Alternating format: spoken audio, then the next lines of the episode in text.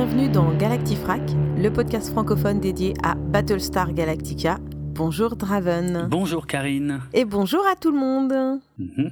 Alors dans cet épisode Analytica numéro 5, on va parler de quoi? Eh bien du cinquième épisode de la saison 1. Et Ouais. c'est parti. Ok. Donc attention, hein. là je vais être sérieuse, Mhm. je ne vais pas faire de critiques parce que quand même, cet épisode, je trouve, marque un petit peu un tournant dans la série. Ah ouais? On en reparlera, voilà. Ok, intéressant. Ouais, est-ce que tu veux dire quelque chose avant qu'on décolle? Euh, Est-ce qu'on peut en profiter pour remercier nos auditeurs pour les premiers retours qu'ils nous ont faits, puisque au moment où on enregistre ce cinquième euh, Analytica, euh, on a les premiers retours sur le premier Analytica que les auditeurs ont écouté. Donc euh, voilà, c'est plutôt euh, encourageant ce que vous nous avez dit, et, euh, et on est content que ça vous plaise, et, euh, voilà, je- je- j'espère que ça continuera à vous plaire, j'espère que, que vous verrez euh, euh, l'évolution aussi de, de, ce type d'épisode, parce que pour l'instant, on, on tâtonne aussi un petit peu, hein, tous les deux, mais voilà, content que ça vous plaise. Oui, c'est clair, franchement ça fait plaisir. Et puis on prend les remarques, euh, les bonnes, Mhm. comme les plus critiques. Et puis, puis voilà, on va prendre tout ça et euh, faire en sorte que euh, on s'améliore. Ouais. Parce que c'est pas forcément, euh, comme tu dis, c'est pas forcément évident vu qu'on débute. Tout à fait, Alors si tu es prêt, je le suis. eh bien, décollage Alors l'épisode commence directement sur une scène où Adama étudie le livre du monde. Ouais, à peu de choses près. Alors c'est pas techniquement la toute première scène, mais on va dire c'est la première scène intéressante et dont on va discuter. Parce qu'il va être question de plusieurs choses, euh, de plusieurs éléments euh, assez importants pour la construction de l'univers euh, de Galactica. Alors dans cette scène, on peut voir que Adama étudie le livre du monde. Euh, en VO, ça s'appelle le Book of the Word euh, et, pas Book of the World. Donc ce n'est pas une traduction littérale. Euh, Book of the Word, ça veut dire le livre du mot. Ce qui est un peu bizarre. Ils ont traduit ça par livre du monde. Donc en, gros, on comprend que c'est un petit peu la Bible des croyances dans cet univers. Et il explique au colonel Tai que euh, il y a cette euh, cette histoire qui est contée, cette euh, euh, je sais pas pas non c'est pas une prophétie mais enfin ouais cette histoire très ancienne euh, où les seigneurs de Kobol lorsqu'ils ont fui leur planète mourante eh bien ils l'ont fait en traversant une espèce de mer noire sans fin un grand vide. Et c'est pour ça a priori, que dans l'épisode précédent, on voyait qu'Adama se tripotait le médaillon à chaque fois euh, qu'il était question du vide. Et quoi C'est pas comme ça que t'aurais dit si, si, bien sûr. C'était bah, c'était assez flagrant, hein. il se tripotait franchement le médaillon à Il chaque tripote fois. les médaillons. Il n'y a aucun problème. C'est ce qu'on voit dans le. On a dit pas Oui, de oui. troll hein, dans cet épisode. On est très sérieux. Ah, mais j'ai dit que je trollais pas l'épisode. Après, Hmm. toi, c'est différent. Ah, moi j'ai le droit. Ok. Euh, mais, mais, mais je ne troll pas. Il se tripotait littéralement le médaillon à chaque fois qu'on on parlait de ce vide. Et donc euh, maintenant on comprend pourquoi parce que ça titillait un petit peu son côté euh, euh, religieux et puis ça lui rappelait ses- cette lecture euh, ouais religieuse. Alors euh, je sais pas qu'est-ce que est-ce que c'est un aspect qu'on s'attend forcément à voir dans euh, Galactica aussitôt? Euh, Bah, j'ai l'impression que c'est la première, euh, c'est- la première fois vraiment où on rentre dans le côté un peu mystique, Ouais. où où tout ce qui était réfléchi et euh, scientifique ou, à la limite complètement logique dans les prises de décision, bah là d'un coup on se remet à prendre des décisions sur des hypothèses, sur des légendes. Alors Mhm. attends, choisis les mots là parce que euh, Adama lui il est convaincu et les autres euh, les autres personnages, eux, sont plus sceptiques. Donc c'est pour ça que je, choisis les mots là. Après moi j'ai pas de j'ai pas d'avis sur j'ai pas d'avis sur euh, est-ce que c'est fondé ou pas fondé quoi. Mhm. Ça reste des croyances donc euh, tout le monde peut les remettre en question. Mais c'est la première fois où d'un coup bah, on va prendre des décisions sur, ouais, voilà quoi, des choses, des hypothèses. Ouais, euh, des hypothèses religieuses. Et c'est vrai que ça peut être un aspect un peu surprenant, surtout pour le personnage d'Adama, hein, qui était quelqu'un de très euh, euh, consciencieux. C'était le, le, le, chef militaire, terre à terre, ouais, tout à fait. Et là, euh, l'échange est intéressant parce que c'est le colonel Tai qui représente le scepticisme pour le coup et mmh. qui euh, qui est là euh, genre attends euh, Adama ouais c'est bon ok on est on est proche d'un vide mais enfin est-ce que c'est dans le même vide que dans les vieux écrits religieux? On va peut-être peut-être se calmer quoi. Et oui, est-ce qu'il fait trop vite un parallèle? Est-ce qu'il cherche bah des indices là où c'est peut-être pas vraiment le cas? Mmh. mais peut-être qu'on utilise euh, cette, ce côté religieux quand on n'a plus de solution. Oui. Tu vois, c'est hein, souvent quand on sait plus à quoi se rattacher, ben du coup on, on cherche euh, dans la religion. Ouais, ça me paraît. Franchement, ça, ça se tient. Hein. C'est complètement logique euh, à ce stade euh, de l'histoire. Hein. L'humanité est à la recherche d'un refuge. Euh, ils n'ont pas la moindre idée de où ça peut se trouver.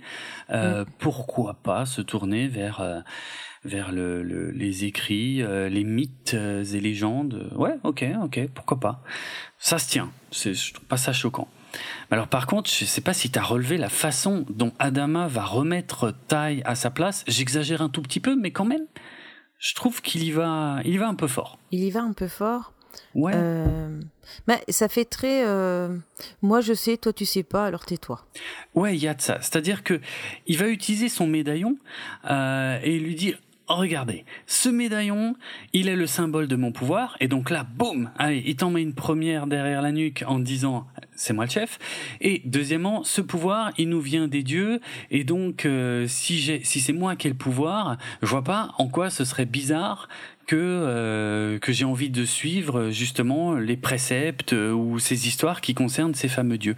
Et là, il mélange un petit peu tout. C'est j'ai envie de dire que c'est très américain hein, de ah mélanger pouvoir et ah. religion, mais je pense que c'est pas un hasard. D'accord, ok.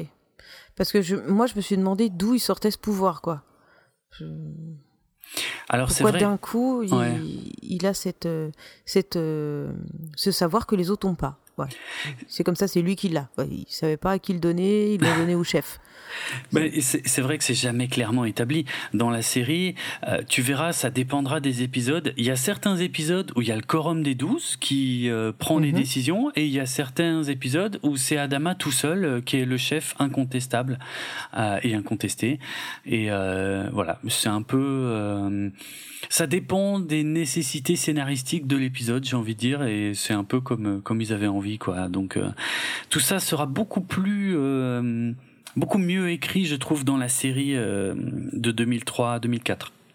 Ici, c'est un peu comme euh, voilà, comme tourne le vent. oui, c'est une façon aussi d'aborder les choses, effectivement. Mhm. Donc, si tu veux bien passer la scène suivante.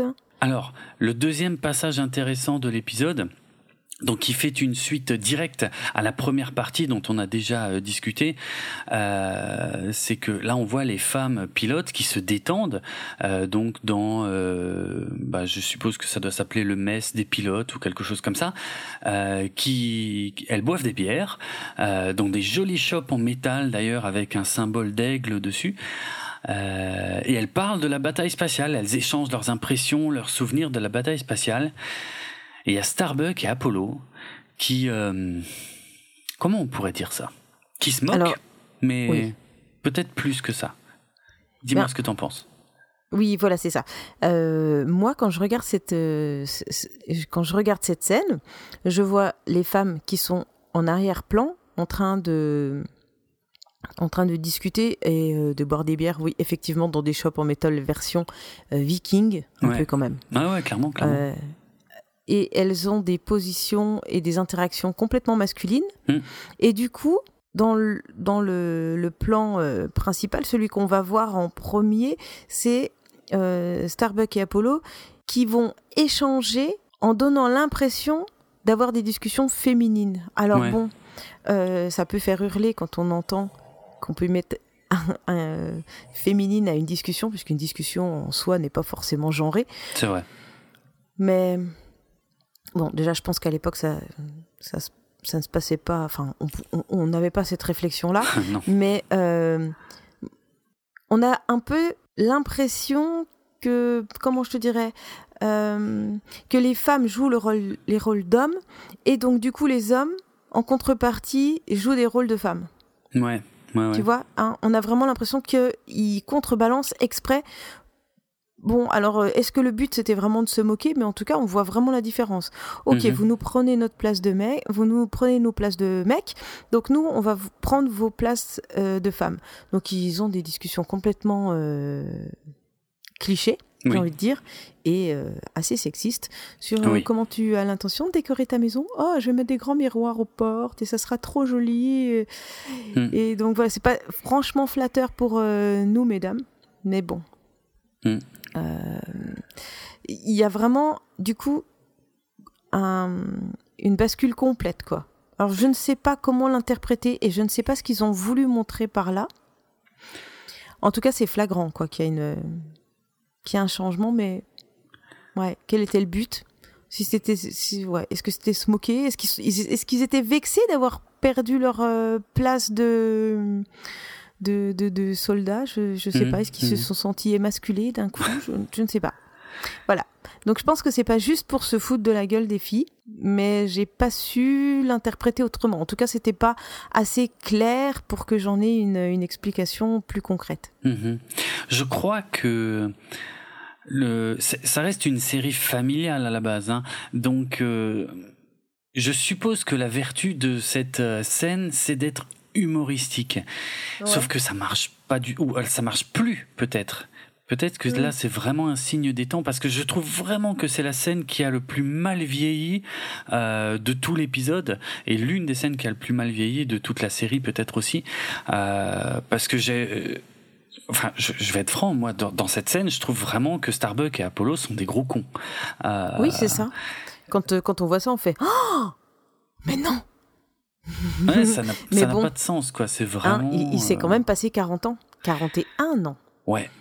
Oui, c'est vrai. c'est vrai. Alors, j'ai quelques éléments à ce sujet parce que il y a euh, ce, double épisode dont on parle. Ah, j'ai pardonné le titre, il faut que je le donne.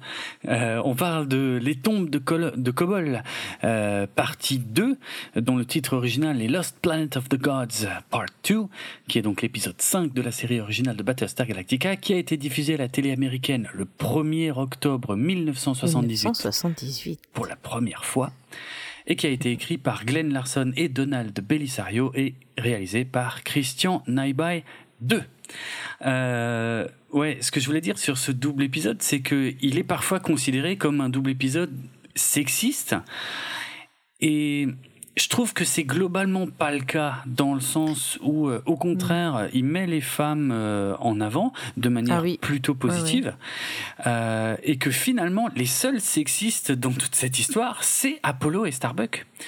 Euh, c'est les seuls qui, qui sont un peu des, des, des, gros lourds, quoi, si on regarde bien. Il y a quand même Apollo qui a des gros doutes dans la première partie. Ici, ils se moquent tous les deux. Euh, je, ouais, je sais pas, ça, ça a très mal vieilli. Moi, je trouve pas ça drôle. Et euh, il paraît que dans le script original, il y avait encore plus de de, de passages qui auraient pu être gênants, on va dire. Ouais, il y avait apparemment il y avait Starbuck qui euh, qui reluquait les filles euh, quand elles rentraient dans le simulateur, mais qui les regardait, tu sais, d'une manière euh, euh, ben pas flatteuse hein, pour le coup. Euh, il en draguait une aussi. Euh, tout ça, ça a été, je sais pas, ouais, ça a été coupé, mais parce qu'il y a une des, des, des jeunes pilotes, je, une blonde, bref, qui s'appelle Brie. On la voit dans l'épisode, mais apparemment dans le script original, il la, il la draguait assez franchement. Euh, mais ouais, finalement, à part eux deux, euh, dans tout le reste de l'équipage euh, des coloniaux et tout, il y a personne qui semble s'offusquer de, de euh, du rôle des femmes dans toute cette histoire, quoi. Et je trouve ça très bien. Elles sont nécessaires. Hein. Elles sont, ah voilà, elles sont nécessaires, elles sont bien mises en avant, bien écrites, et, et franchement, Adama les traite euh, exactement comme si c'était les, euh, les pilotes, euh, les pilotes, on va dire habituels de la flotte. Tout à fait, d'égal à égal, complètement. Il y, a, y, a, vraiment pas de, il y a pas de différence. Bon, bah, mm, écoute, mm. après, est-ce qu'il y a quelque chose, est-ce qu'il y a quelque chose d'étonnant? Est-ce que Starbuck et Apollo se sentent un petit peu lésés? Voilà, quoi. Ils ont peut-être un peu l'habitude d'avoir leur, leur place de. De mal alpha, ouais. Ouais, Probablement. mais ne, ne serait-ce que leur place de d'un peu de leader du groupe, quoi. Mhm, c'est vrai, c'est vrai. Hein, euh, hormis hommes et femmes, quoi. Euh, hormis ce, cette différence-là, ils ont quand même un petit peu les, les rôles principaux, quoi. Oui, oui, c'est sûr, c'est sûr. Hein mais bon, était-il bien nécessaire de, de, mettre cette scène, en tout cas, aujourd'hui, avec le regard d'aujourd'hui, moi, je considère que non. Ouais, mais à euh, l'époque, c'était peut-être drôle. Probablement. Il y a quand même, pour la défense de la série, il y a, enfin, il y a deux précisions que je pourrais apporter, c'est que la suite de la série euh, va finalement moins insister sur ces femmes pilotes. En tout cas, elles seront globalement moins visibles. Euh, c'est un petit peu dommage parce qu'ils les mettent beaucoup en avant là dès le début de la série et euh, on reverra hein, quelques femmes pilotes dans la suite, mais euh, euh, il y aura pas vraiment de parité. Hein. Ce sera mhm. quand même essentiellement des mecs. Par contre, pour la défense, c'est ça que je voulais dire, pour la défense de la série originale de Battlestar Galactica, il faut quand même dire que pour l'époque, euh, euh, eh ben c'est une série qui évite un écueil quand même assez habituel dans le space opéra, c'est-à-dire qui évite euh, le piège euh, classique de la femme qui se fait enlever et du héros qui doit aller la sauver. C'est quelque chose mhm. qu'on ne verra jamais dans la, série. Théorie, la théorie de King Kong. Voilà, de King Kong, de Mario, ou de effectivement ce, grand classique euh, euh, qui, euh, voilà, qui, qui, qui, a un peu vieilli maintenant, clairement. et mm-hmm. eh ben, faut, faut être honnête, pour une série des années 70, c'est un élément scénaristique qui ne sera quasi pas utilisé d'une manière générale dans Battlestar Galactica. Et ça, c'est quand même, faut, faut, faut avouer que voilà, c'était, c'est intéressant. Il y a quand même je sais pas si c'était une vraie volonté, s'il y avait une réflexion à ce sujet, mais en tout cas, euh, euh niveau sexisme, je pense qu'il y a eu largement pire à la fin oh des années 70, euh, voire oh même dans les années 80. Ouais. Bon, oui, on est quasiment aux années 80. Ouais, ouais. Euh, bon, après, c'est aussi un, c'est aussi une période où il y a énormément de, de regroupements de femmes qui prennent la parole, qui mmh. font jouer leur leur égalité, leur donc tout ça. Euh, peut-être qu'ils étaient, euh, comme tu dis, précurseurs, mais tout simplement peut-être qu'ils suivaient euh, l'air du temps, quoi. Oui, ils étaient, ils étaient un petit peu à l'écoute, je pense, de ce qui se passait. Et, et avec un peu de chance, ils essayaient aussi de ne pas trop froisser euh, le public euh, féminin, parce que je rappelle, ça restait quand même un programme euh, vraiment familial qui était censé s'adresser à l'homme, à la femme et à l'enfant.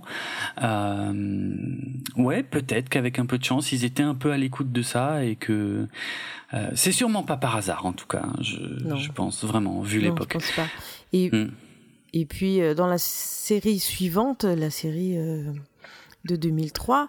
Euh, il y a toujours cette politique où la femme est valorisée, quand même. Alors oui, ça c'est euh, le moins qu'on puisse dire. Mais ah ça reste un thème qui est présent, quoi. Hein c'est vrai, c'est finalement c'est un élément assez inhérent euh, dans Battlestar Galactica de mettre des femmes dans des rôles euh, extrêmement importants, mm. voire clés de la saga. La seule série qui s'est complètement plantée sur ce sujet, c'est Galactica 1980, dont on parlera probablement un jour, qui est, euh, qui est assez catastrophique de ce point de vue-là. Mais euh, j'en dis pas plus euh, pour l'instant. Ok. Bon, alors en tout cas, moi dans cet épisode, j'ai clairement vu un énorme changement. Je sais hmm. pas toi, comme tu as vu plusieurs fois un petit peu tout, je sais pas si quand tu le regardes, tu vois à nouveau ce changement parce que tu sais ce qui va se passer. Moi, n'ayant pas vu ce qui allait se passer, j'ai découvert cet épisode avant d'enregistrer. Hmm. Euh, je l'ai regardé quand même euh, une première fois pour le découvrir et une deuxième fois pour l'analyser avec toi. Et, j'ai trouvé que euh, la façon dont dont jouaient les femmes, la façon dont elles étaient dirigées et le rôle qu'elles prenaient dans la série, Là, c'était un épisode qui marquait clairement, aussi bien dans la première partie que dans la deuxième partie de ce numéro 5, euh, qui marquait clairement un changement par rapport au film, en fait. Il y a un changement de ton, ouais, je suis assez ah d'accord. oui, clairement. un, changement de ton et un changement de qualité des rôles. Oui, Ah oui, c'est vrai. Oh bah il y a, y a Et un puis pour personnage. tous, hein. Bon, Ouais. les femmes c'est flagrant, Ouais, mais ouais, pour les, autres, euh, je sais pas si euh, le directeur euh, était toujours le même, mais hum, ou alors ils ont pris des cours du soir de théâtre, je ne sais pas. mais en tout cas, ils sont bien meilleurs. On voit qu'il y a une évolution. C'est vrai. Les- Peut-être que peut-être que ça a été un poil moins fait dans la précipitation. euh, Ouais. euh, et alors que euh, je l'expliquerai plus tard aussi, ça reste une série qui globalement a quand même été pas mal fait dans la précipitation. Bon. Mais je suis d'accord. Ou euh, peut-être, ou peut-être euh, Hmm. qui se sont simplement dit, le premier film c'était un premier jet, on savait pas si ça allait continuer, et puis là ça devient vrai. sérieux et on se met vraiment euh, à bosser euh, sérieusement, quoi. Il y a peut-être de ça aussi. Le, euh, bon, ils ont écrit euh, ces épisodes-là à deux, hein, alors que le téléfilm original avait été écrit par Glenn Larson tout seul. Et il y a Mhm. peut-être de ça hein, euh, qui joue. Les euh, comment les acteurs ont peut-être aussi eu un peu plus le temps de de s'impliquer dans leur personnage, euh, de le faire hein, de manière euh, plus sérieuse et tout. Et tout, tout ça doit effectivement jouer, oui, oui. Hmm. Mm. Bon alors, si tu veux bien, passons à la scène suivante. Donc, nous retrouvons le colonel Tai euh, dans le dans le sas de commande, on va dire, Ouais. euh, qui repère une anomalie sur le scanner. C'est ça. Et on va vite voir que c'est un, simple raider Silon qui les suit et qui se camoufle. euh, et euh, qui se camoufle assez mal, hein, puisque euh, il réapparaît régulièrement sur le radar. Mais et, et ça, c'est juste un rappel de la fin de l'épisode précédent où Baltar avait donné cet ordre qu'il faut absolument qu'on capture un pilote. C'est ce qu'il veut, c'est ce qu'il a décidé, c'est ce qu'il a décrété. Oui, parce qu'il suffit de demander pour avoir. Exactement. Bah oui, c'est comme si tu allais dire aux gens, à tes soldats, pardon, qui ne sont pas des gens, euh, allez gagner cette guerre. Bah, Voilà, c'est bah ça. ouais, mais ça marche pas comme ça en fait. Non, pas vraiment. Alors on va chercher qui pour euh, remplir euh, cette mission et étudier sur ce mystère Starbuck et Apollo, évidemment. Euh, Bien sûr. Et sauf que Serena est pas d'accord. Oui. Elle dit attendez. Euh, moi, je viens d'avoir ma place de pilote. Mhm. Il n'y a pas de raison que maintenant vous me remettiez à l'écart. Ouais. Je veux agir en tant que pilote et je veux faire partie euh, de la mission, je veux faire partie des gens qui vont aider à protéger le vaisseau et, la, et le, le peu de peuple qui reste finalement. Mhm, mhm. Voilà. Et euh, pour être franc, la VF est un petit peu, euh, comment dire, ou je vais plutôt dire la VO est plus précise que la VF sur cette scène en particulier. Parce qu'effectivement, je me suis rendu compte qu'en VF, on dirait que c'est vraiment Serena qui dit oui, attendez, machin, euh, voilà, je suis là aussi. En VO, c'est beaucoup plus clair. En VO, elle dit attendez, non, euh, l'équipier d'Apollo, c'est pas Starbuck, c'est moi, et ce sont les ordres. Et euh, je sais pas comment ils se sont débrouillés, mais je trouve que les tournures de phrases en français sont vraiment moins claires, alors qu'en VO, c'est très clair. Euh, ce sont, ce sont les ordres. C'est pas juste le désir de Serena, tu vois. C'est vraiment les ordres tels qu'ils ont été donnés. Apollo vérifie cette information auprès du colonel Tai. Le colonel Tai approuve. Et, euh, et là, Starbuck euh, immédiatement il dit oui, bon bah d'accord, ok, c'est bon, je laisse ma place, ok, ok, machin. Oui, oui, Je- il accepte et il abandonne il- très facilement. Très vite, ouais, ouais. Limite, c'est louche. Ah bah oui, Mais c'est pas pour rien. et oui. Alors pourquoi est-ce que c'est louche et pourquoi il laisse si facilement sa place? Ben, C'est juste parce qu'en fait, il en a rien à foutre et il y va quand même. Mhm. Tout simplement, hein, je résume. Alors, oui, mais euh, il peut, Mm. on peut avoir plusieurs interprétations, moi je trouve, de cette, euh, de ce qu'il fait à ce moment-là. Mais en fait, c'est marrant parce que c'est un gars euh, qui a l'air d'être quand même un bon soldat, Hmm. mais il n'est pas gérable en fait. S'il il- a décidé, il fait. Oui, c'est ça. Il obéit pas beaucoup aux ordres. Hein. C'est pas. Sauf son- quand ça l'arrange. Oui, ouais, ouais, clairement. Clairement. Mais là, on peut avoir peut-être une lecture un poil plus profonde du truc. Parce que, Ah effectivement, bah vas-y. euh, je enfin, profonde, je sais pas, mais, mais différente éventuellement. Il y a une vision qui serait de dire, ok, euh, Starbuck est touché dans son ego euh, d'être remplacé par une femme et du coup euh, il y va euh, ordre ou pas ordre il se précipite dans le hangar il se il saute dans un Viper et il décolle Ah oui, ah moi j'ai même pas pensé à cette histoire de femme ou pas. Non, je me suis juste dit non, il veut sa place, il aime bien piloter, c'est son job. Mmh, Euh, en plus, il y a moyen de d'aller un petit peu combattre, euh, voilà, il, il veut pas laisser sa place, donc euh, Hmm. juste comme ça en fait. Je me suis juste dit, il fait ce qu'il est, il veut faire ce qu'il aime quoi. Et, et C'est pourquoi je- il est fait. Ouais, je pense qu'il y a de ça, hein, clairement. Euh, mais je pense qu'il y a quelque chose d'autre derrière. Parce que souviens-toi, dans le téléfilm, euh, qu'est-ce qui s'est passé la dernière fois qu'il a laissé sa place? Et c'est à la fin de l'épisode les questions, ok? Ah non, mais c'est pas, mais c'est pas une question piège. Mais non, mais la dernière fois qu'il a laissé sa place, il a laissé sa place à Zach, et Zach est mort. Eh oui. Et, je mort. pense qu'il y a de ça aussi. Hmm. Euh, parce que tu sais, dans l'épisode précédent, il a aussi Oui. quand même beaucoup déconné avec Apollo sur le fait qu'il allait bientôt se marier, machin, que ça allait changer, tout ça. Et, et, et ça se sent hein, dans la suite de la scène parce que donc euh, Starbuck décolle tout seul, mais Apollo et Serena décollent aussi pour le suivre et pour essayer de le rattraper et de le raisonner, ce qui ne marche pas du tout. Et euh, et Starbuck veut absolument aller dans le vide euh, pour inspecter ce vide. Et euh, comment dire, il, euh, euh, je crois qu'à un moment, il dit littéralement cette phrase. Il, dit considérez ça comme mon cadeau de mariage et il, Oui. et il se barre. Tu Ouais. vois. Et je- mais je pense que vraiment, c'est pour pas les séparer. C'est pour que ce soit lui qui prenne le risque et pas eux. Il peut y il avoir de ça aussi. un... Ouais, ouais, ouais. Il leur offre un bouclier, quoi.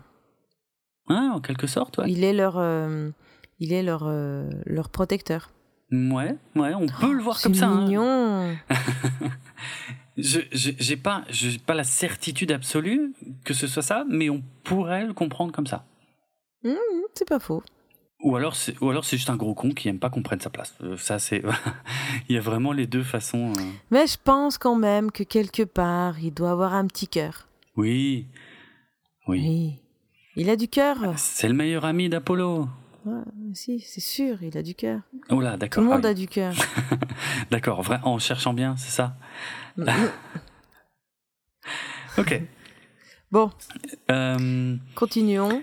Bon, il a bien fait, enfin il a bien fait, je sais pas s'il a bien fait, mais du coup, euh, il va se retrouver au milieu de toute une flotte de raiders Silon, mais alors vraiment beaucoup, beaucoup, beaucoup euh, En de première cible. Ah oui, alors vraiment. euh, Mm. Et alors, comme par hasard, euh, il y a un chasseur colonial qui se retrouve en plein milieu d'une flotte de Silon, pile au moment où Baltar a dit Vous l'abattez pas, vous le capturez.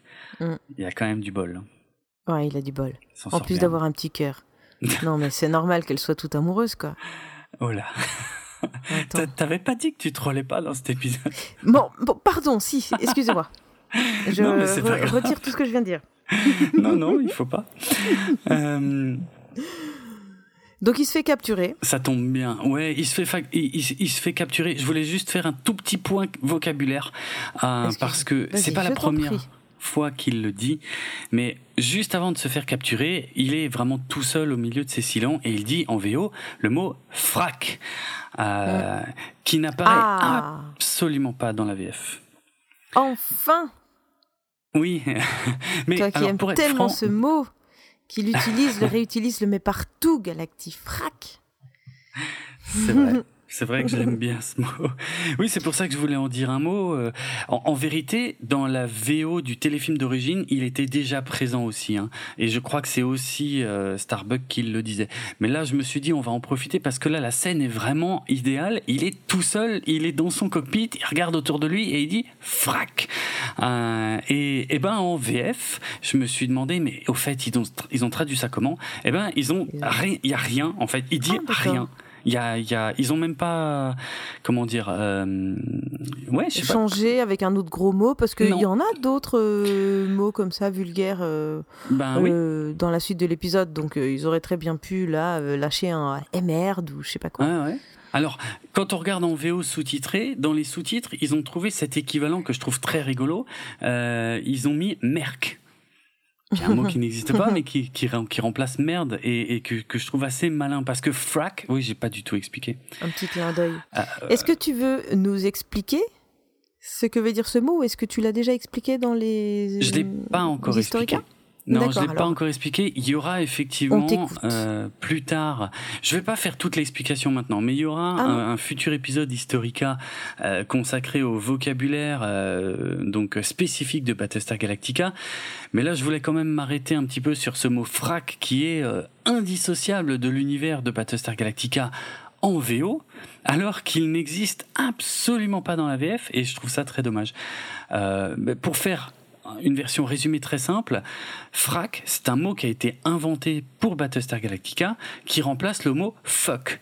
Et, et fuck, c'est impossible de dire ça à la télévision américaine, surtout dans cette série originale en 1978 mhm. sur une des trois grandes chaînes en plus de l'époque.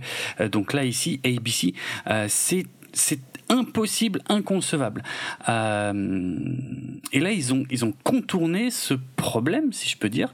Ils ont remplacé fuck par frac et en VO, tout le monde comprend. Quand il dit frac, tout le monde comprend qu'il veut dire fuck. Mais mhm. euh, le système, enfin, euh, ouais, le système américain, si tu veux, est tellement tordu de ce côté-là que euh, t'as le droit de dire frac sans problème, même si tout le monde sait que ça veut dire fuck, mais t'as pas le droit de dire fuck. Euh, et donc c'est passé et c'est euh, ouais c'est un, un, terme euh, c'est un terme que j'aime beaucoup. C'est un terme qui est indissociable de, de l'univers de Balthasar parce que c'est vraiment pour cette euh, série là qu'il a été inventé. Et euh, voilà c'est pour ça que je voulais faire un petit un petit arrêt dessus. Et je trouvais que Merck donc dans les sous-titres c'est assez malin. Et alors que ben dans le reste de la VF de la série, je me souviens pas parce que ça fait longtemps que je l'ai pas vu en français, mais enfin, je crois qu'en général, ils disent juste ah mince ou punaise ou tu vois ou des trucs comme ça, alors que euh, ils disent régulièrement frac. Voilà, j'aime bien ce mot. oui. Donc Starbuck est capturé. Ouais. Par les Silons. Il est amené hmm. devant euh, la personne qui représente l'autorité et la eh personne qui représente ça en ce moment, c'est Baltar. Donc il se retrouve face à Baltar. Donc il est sur son gros euh, trône siège là avec les bras hmm. tout ouverts avec une vue euh, en contre-plongée euh, on, le, hein, on, le voit bien en dessous et comment il se retourne oh Starbuck découvre que c'est Baltar bon on s'en doutait un peu quand même que le traite c'était Baltar mais là au moins c'est c'est clair c'est posé quoi mais il savait pas que Baltar était encore en vie. Je pense que c'est plus ça la ah, grande surprise. Je pense que dans la flotte, tout le monde se doute maintenant que, que c'est Baltar qui les a trahis, ça c'est une chose, mais je crois pas qu'il savait qu'il était encore en vie, c'est ça le truc. Ah, donc l'effet de surprise serait là. Eh bien écoute, j'ai fait erreur. Et je sais le reconnaître. Je suis pas sûr à 100% de ce que je dis, hein. je, je suis pas dans le secret des scénaristes. Hmm. Mais alors comme Starbuck est quelqu'un de plutôt... Euh, Euh, comment je te dirais? Je vais pas dire zen parce que c'est pas du tout, c'est pas du tout ça, mais euh, euh, il s'effraie pas en fait. Il vient d'être capturé, il est pas effrayé, il est pas stressé, il est pas angoissé, il se demande pas ce qui va lui arriver. Non, le mec, hmm. il est stoïque, limite il plaisante, et en plus il est arrogant, moi je trouve. Et c'est une arrogance qui est tout à fait appropriée parce que ça, ah, ah ça représente du mépris et je et je trouve que face à Baltar, c'est à peu près la, la, posture qui est la plus adaptée quand on a un petit peu de charisme. Non ouais, Tu penses pas? Ah si si, moi je trouve ça très malin ce qu'il fait. Euh, avant de découvrir mm. que c'est Baltar, il craque une allumette sur le torse d'un Silon. Ça, je trouve ça assez parfait pour s'allumer un cigare. Genre, c'est pas du tout le moment de s'allumer un cigare, mais non. et puis en même temps, ça veut dire, t'as vu, je, je te considère pas plus que ça, quoi. Ah, c'est ça, c'est ça. une pierre à briquet. Mm. Et à la fin, il se fout littéralement de la gueule de bâtard. Il lui mm. dit euh, Ouais, vous pouvez me torturer tant que vous voulez, j'ai été entraîné. Et puis dès qu'un silence s'approche de lui, il dit Ah bah, bah touchez pas, c'est fragile. Euh, ou je suis fragile, ou un truc comme ça. Donc... Ouais, c'est fragile. Je, je suis un objet fragile, donc attention, c'est fragile. L'estime qu'il a de lui-même, c'est euh, Je suis précieux. Moi, c'est comme ça que je le vois. Ah, pas mal. Ah bah oui. Tiens, ah oui, c'est vrai. ça peut aller dans ce sens-là. Pas mal. Je vais pas penser, mais oui, oui, ça se tient. Ok. Mais en tout cas, Donc là, tu vois, par exemple, cette, euh, ce caractère qu'il a à être euh, un peu effronté, un peu arrogant et tout, et ben là, c'est super bien. C'est exactement euh, c'est exactement ce qu'on a envie de voir face à Baltar, quelqu'un qui qu'il le dénigre, bon, qu'il le dénigre, qui, qui se fiche de lui, quoi, clairement. Ah, complètement. Euh, Baltar n'a pas de pouvoir sur lui. Ah non, il a, il a, il a qu'une seule envie, c'est de casser la gueule à Baltar dans la scène. Ça montre Mm. bien à quel point euh, il n'a aucun respect pour l'autorité qui est censée représenter Baltar euh, à ce moment-là. Ouais, ouais, c'est ouais, ça. Non, très bien. Très, très belle, euh, très belle capture, j'ai envie de dire. Mhm. Ok. Et pendant ce temps, Ouais. eh ben, Apollo, il cherche Starbuck. Bah, normal. Hmm. Eh ben oui, c'est normal. C'est, c'est quand même, euh, avant d'être son coéquipier, c'est, c'est son pote. J'ai Oui. l'impression qu'ils, sont de plus en plus euh, presque fraternels, quoi. Ah oui, oui, clairement, ils sont très proches. Hein. C'est les meilleurs amis du monde. Donc ils passent en, ils scannent et ils scannent, ils passent le scanner parce qu'ils sont rentrés à la base Mm. et ils cherchent euh, Starbuck et, ils sont- et là ils sont clairement inquiets. Ouais. Bon, là j'avoue ce qui se passe ensuite n'est pas très très cohérent. D'un coup Serena, elle réfléchit. On a perdu Starbuck. Écoute, moi j'ai une super idée. Il faut qu'on se marie. Là, tout de suite, Mm. maintenant. C'est totalement incongru. Je suis d'accord. un mon- mais euh, après j'ai une explication mais totalement incongru et Apollo il, il- est presque étonné il fait attends c'est pas le moment bah ouais. on est d'accord Logique, hein, en même temps. Ouais, ouais, non, mais moi je trouve que l'enchaînement est vraiment très surprenant. Hein. Je, je, euh, elle arrive, elle a les larmes aux yeux. Hein. Euh, oui, je comprends, c'est dur, c'est ton ami. Et si on se mariait? What? Ouais c'est ça on se dit euh, attendez j'ai raté un bout il manque une phrase ils ont coupé Ouais. une scène qu'est-ce qui se passe? Ouais. mais en fait si on réfléchit bien Hmm. ou que comme moi on le regarde une deuxième fois ceux qui font ça bon courage je parle aux gens qui nous écoutent. si déjà vous le regardez une fois, c'est bien. si vous Ok. le regardez une deuxième fois, euh, Un avis respect. très positif sur la série. C'est, ça fait plaisir. Alors j'avoue quand même que ça valait le coup euh, de regarder l'épisode 1, 2, 3, donc le film, Hmm. Ouais. 4, et là le 5. J'avoue que à l'épisode 5, je commence à changer d'avis Ouais. et je commence à ne... Alors attention, j'ai pas regretté d'avoir vu le début, hein, faut- pas absolument pas, hein. Mhm. mais je commence à vraiment apprécier. Alors, apprécier euh, Battlestar, là, d'une manière générale? Non, bah j'aime bien Battlestar, mais la série de 78. Ouais, ok, c'est cool. Avoue que quand même, la regarder là maintenant, Non, non, il faut, il faut avoir une bonne raison. je suis d'accord. On est Je d'accord. suis Eh d'accord, ben, je me souviens pas si on l'a déjà dit clairement dans les épisodes précédents, si peut-être on avait fait une conclusion à l'issue du, Mhm. du téléfilm, mais euh, ouais ouais non, il faut il faut quand même être fan hardcore ou alors avoir grandi avec parce que euh, c'est un peu difficile à regarder aujourd'hui. Je suis entièrement d'accord avec ça. En vérité, je, je suis très, moi j'adore hein, la vieille série, mais je suis conscient de tous ses défauts et de tout ce qui a mal vieilli. Euh, hum, vraiment. Voilà. Eh bien, c'est pour ça que je trouve que cet épisode-là, ben, c'est la première fois que j'ai plaisir à regarder un épisode. En... J'ai plaisir à les voir. J'ai voilà. Hum. Cool. Je me suis pas fait, euh, je me suis pas, f- je me suis pas fait souffrir en regardant les, les autres. Faut pas exagérer quoi. J'espère. ok. Tant mieux, tant mieux, ouais. Ce serait dommage. Mais là, je me suis dit, oh, je veux voir le suivant. ah, tu vois, ça y est, ça y est, ils m'ont happé. Ah, Voilà. cool. C'est ça, en fait. C'est exactement ça euh, que je voulais dire. Juste que j'ai mis euh, trois plombes à le sortir. Donc, tu regardes l'épisode une deuxième fois. Ouais. Et, euh, et tu dis, ah, mais comme je sais ce qui va se passer après, peut-être qu'elle fait ça parce que... Et j'ai commencé à réfléchir Hmm. en remontant le temps de l'épisode. Ouais. Et euh, il y a toute une idée euh, d'acceptation de la situation qui arrive. C'est-à-dire que Mm. Serena, elle commence à comprendre et à accepter que son rôle est euh, de participer à l'effort de guerre, j'ai envie de dire. Hein, c'est c'est Mhm. à peu près ça. Ouais. Et là, elle percute en fait que ils sont peut-être tous capables ou susceptibles, c'est mieux, de mourir. Ouais, Et là, en plus, en ayant euh, Starbuck qui est euh, on ne sait pas où et peut-être mort, ça Mm. devient encore plus concret. Donc, ils Bah vont oui. peut-être tous mourir.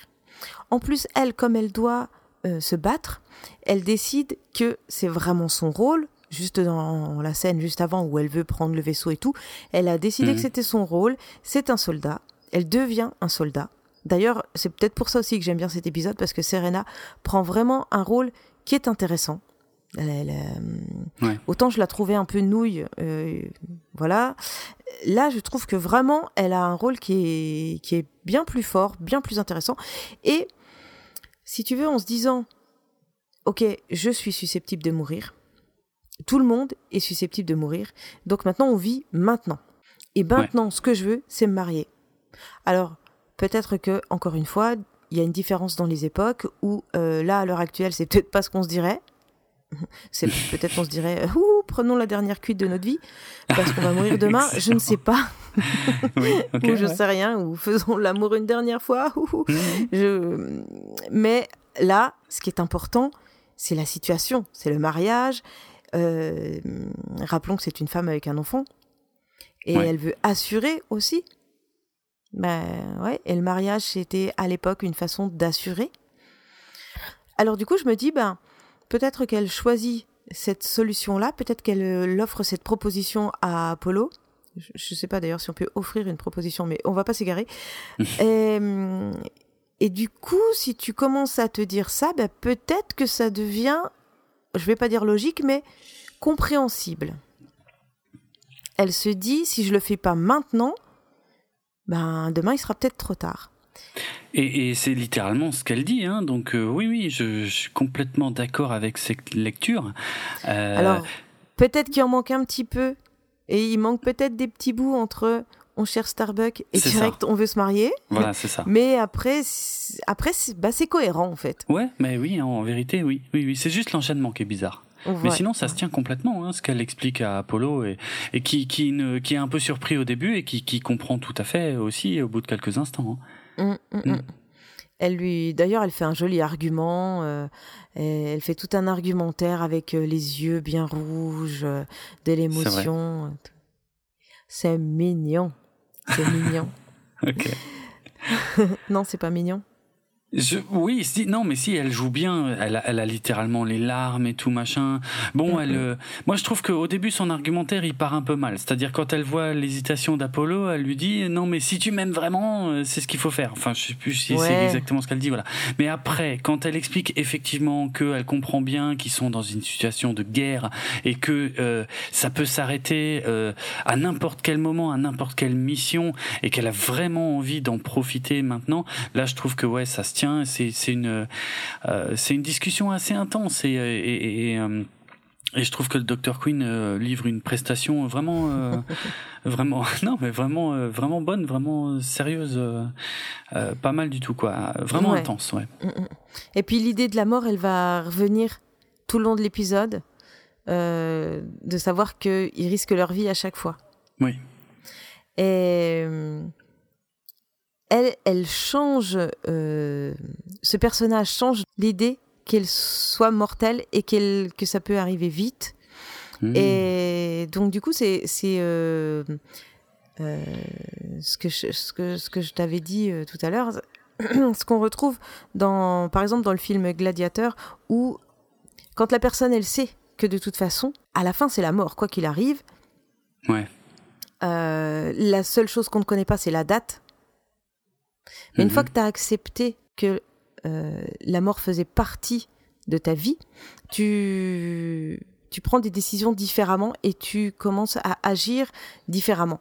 La, la peur, elle est placée à, à, un autre endroit.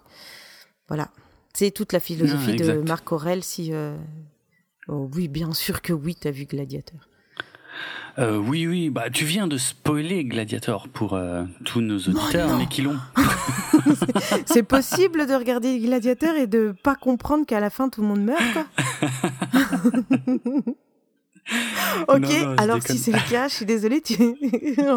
non, mince, je suis désolée. Mais non, je déconne. Oh, tu déconnes Oh, mais, j'y ai cru J'étais déjà en train de culpabiliser. mais non, pas du tout. Mais non, mais je pense que non, Gladiateur, ça va, c'est un classique. J'imagine que la plupart de ceux qui sont intéressés par le sujet ont dû le voir. il est pas tout jeune quand même, ce film. Non, c'est vrai, c'est vrai, il commence peut-être à dater un peu plus que ce que je crois, mais... Euh, mais oui, c'est un super exemple là que tu viens de, de, donner. Effectivement, je trouve le parallèle avec Gladiator est euh, très intéressant. Ouais, bien vu, bien vu. Le rapport avec la mort. Mhm, exact. Et surtout, euh, tu, tu, déplaces le curseur de la peur. Bah ouais. ouais tout à fait. Et c'est la peur qui dicte tes actes. Oui. Voilà. Elle a plus peur de mourir, mais on en reparlera après. Ok. Allons-y. Est-ce que je peux te laisser continuer? Oui. Alors je t'en prie. Euh, ça va enchaîner très rapidement. Très rapidement, parce qu'on a à peine l'acceptation d'Apollo que boum, c'est la cérémonie, c'est bon, c'est fait. Euh, ils ont euh, ils ont des beaux vêtements, euh, c'est ils font ça avec plein de bougies. Bon, t'as un espèce de montage visuel avec plein de bougies qui est pas peut-être pas le truc qui a le mieux vieilli non plus visuellement dans l'épisode, mais bon, c'est un détail. Ouais. Et encore une fois, elle a une cape. Ouais, mais moi j'aime bien. La robe de mariée, hein, il y a une cape, euh, tout ça. Je pense que la cape, la toge, euh, c'est clairement symbolique tout au long de. Ouais. Tout au long de la série, ça doit représenter un petit peu le côté euh, cérémonie et puis autorité mm. et puis attention, c'est important, voilà. Donc elle n'a pas vraiment une robe de mariée. Elle a une cape. Ouais. Avec des pics un peu façon reine, quoi. Ouais, c'est vrai, c'est c'est joli, hein. franchement. Oui, c'est joli, c'est bien fait. Ça rend bien. Et le petit Boxy, lui, il a, euh, il a la tenue bleue euh, des, des, des gradés. Euh, Comme si c'était un mini soldat. Ouais, ouais, ouais, je trouve que c'est, je trouve que ça lui va bien. Et Apollo, franchement, il a la classe aussi, je trouve, avec la cape, parce que lui aussi, il est en bleu. Hein. Je crois que ça, ça doit être la seule fois où on le voit en bleu comme ça. Bah, parce que en même temps. Ouais. Normalement, quand tu te maries, si tu fais partie d'un euh, je sais pas comment ça s'appelle, je suis très nulle en, en trucs comme ça, mais euh, les gendarmes, mm. les policiers, euh, je sais pas quoi, les pompiers, les gars de l'armée, quand mm. ils se marient, ils mettent leur costume de. Ouais, le costume d'apparat. Ouais, ouais, voilà, de, de défilé hein. d'apparat. Donc c'est normal qu'ils soient en tenue bleue, je pense. Oui, sauf que c'est pas celle-là qu'il avait dans le téléfilm euh, pour euh, la remise des, ah. des médailles et des décorations. Mais ça, on s'en fout. Il y a que moi qui vois ce genre de détails, euh, de continuité qui est pas tout à fait respecté. Mais sinon, je trouve qu'il a plus la classe comme ça de toute façon que qu'avec la petite cape qu'ils avaient à la fin du téléfilm, qui est. Ah oui, la petite cape marron. Ouais, ouais, ouais. Mhm qui, est sympa, mais qui est pas. Euh, c'était une demi-cape. Ouais, c'est exactement. Donc c'était sûrement une demi-cérémonie et ah, une demi-crédibilité. Ça doit être ça. à la longueur de la cape, tu juges l'homme. Bien vu. Oh, attends. Non, je m'attendais pas à ce que tu dises l'homme à la fin. Euh, ah, oui, d'accord. À la longueur de la cape, tu juges. Non, moi j'aurais dit à la longueur de la cape, tu juges l'importance de la cérémonie. Je croyais que tu allais dire ça. Ah bah non. Non, non, j'ai bien choisi le, mot là et ah je, confirme. L'homme Oui. Bon. bah oui, parce que euh, regarde euh, Baltar sur son trône hmm. quand il quand il est euh, là dans son dans son vaisseau en train de diriger Lucifer. Il a il a une cape. Ouais ouais. Et, et, tous les gens qui sont importants, à un moment donné, ils ont une cape. Oui, c'est vrai. Donc c'est pour ça que je, je, trouve que ça, ça met une, une position, quoi. Non, c'est vrai. Et là, en l'occurrence, c'est un mariage et c'est euh, Serena qui a une cape, donc ça juge aussi, ça, ça montre aussi le côté cérémonial d'une femme, mais mm. je disais l'homme dans sa globalité. Ah ouais. Voilà. Bref. On n'était pas parti pour faire. Euh, pour, pour parler de ça, on était parti pour ils se marièrent et n'eurent aucun enfant.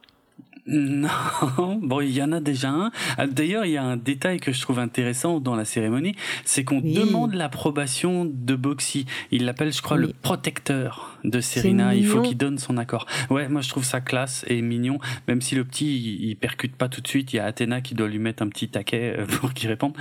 Mais euh, bah, il dit oui. Tu dis oui. Mais il dit oui. Tu dis bah. oui. c'est vrai qu'il y a un peu de ça. non, mais c'est euh, non. Franchement, l'idée, euh, l'idée est sympa.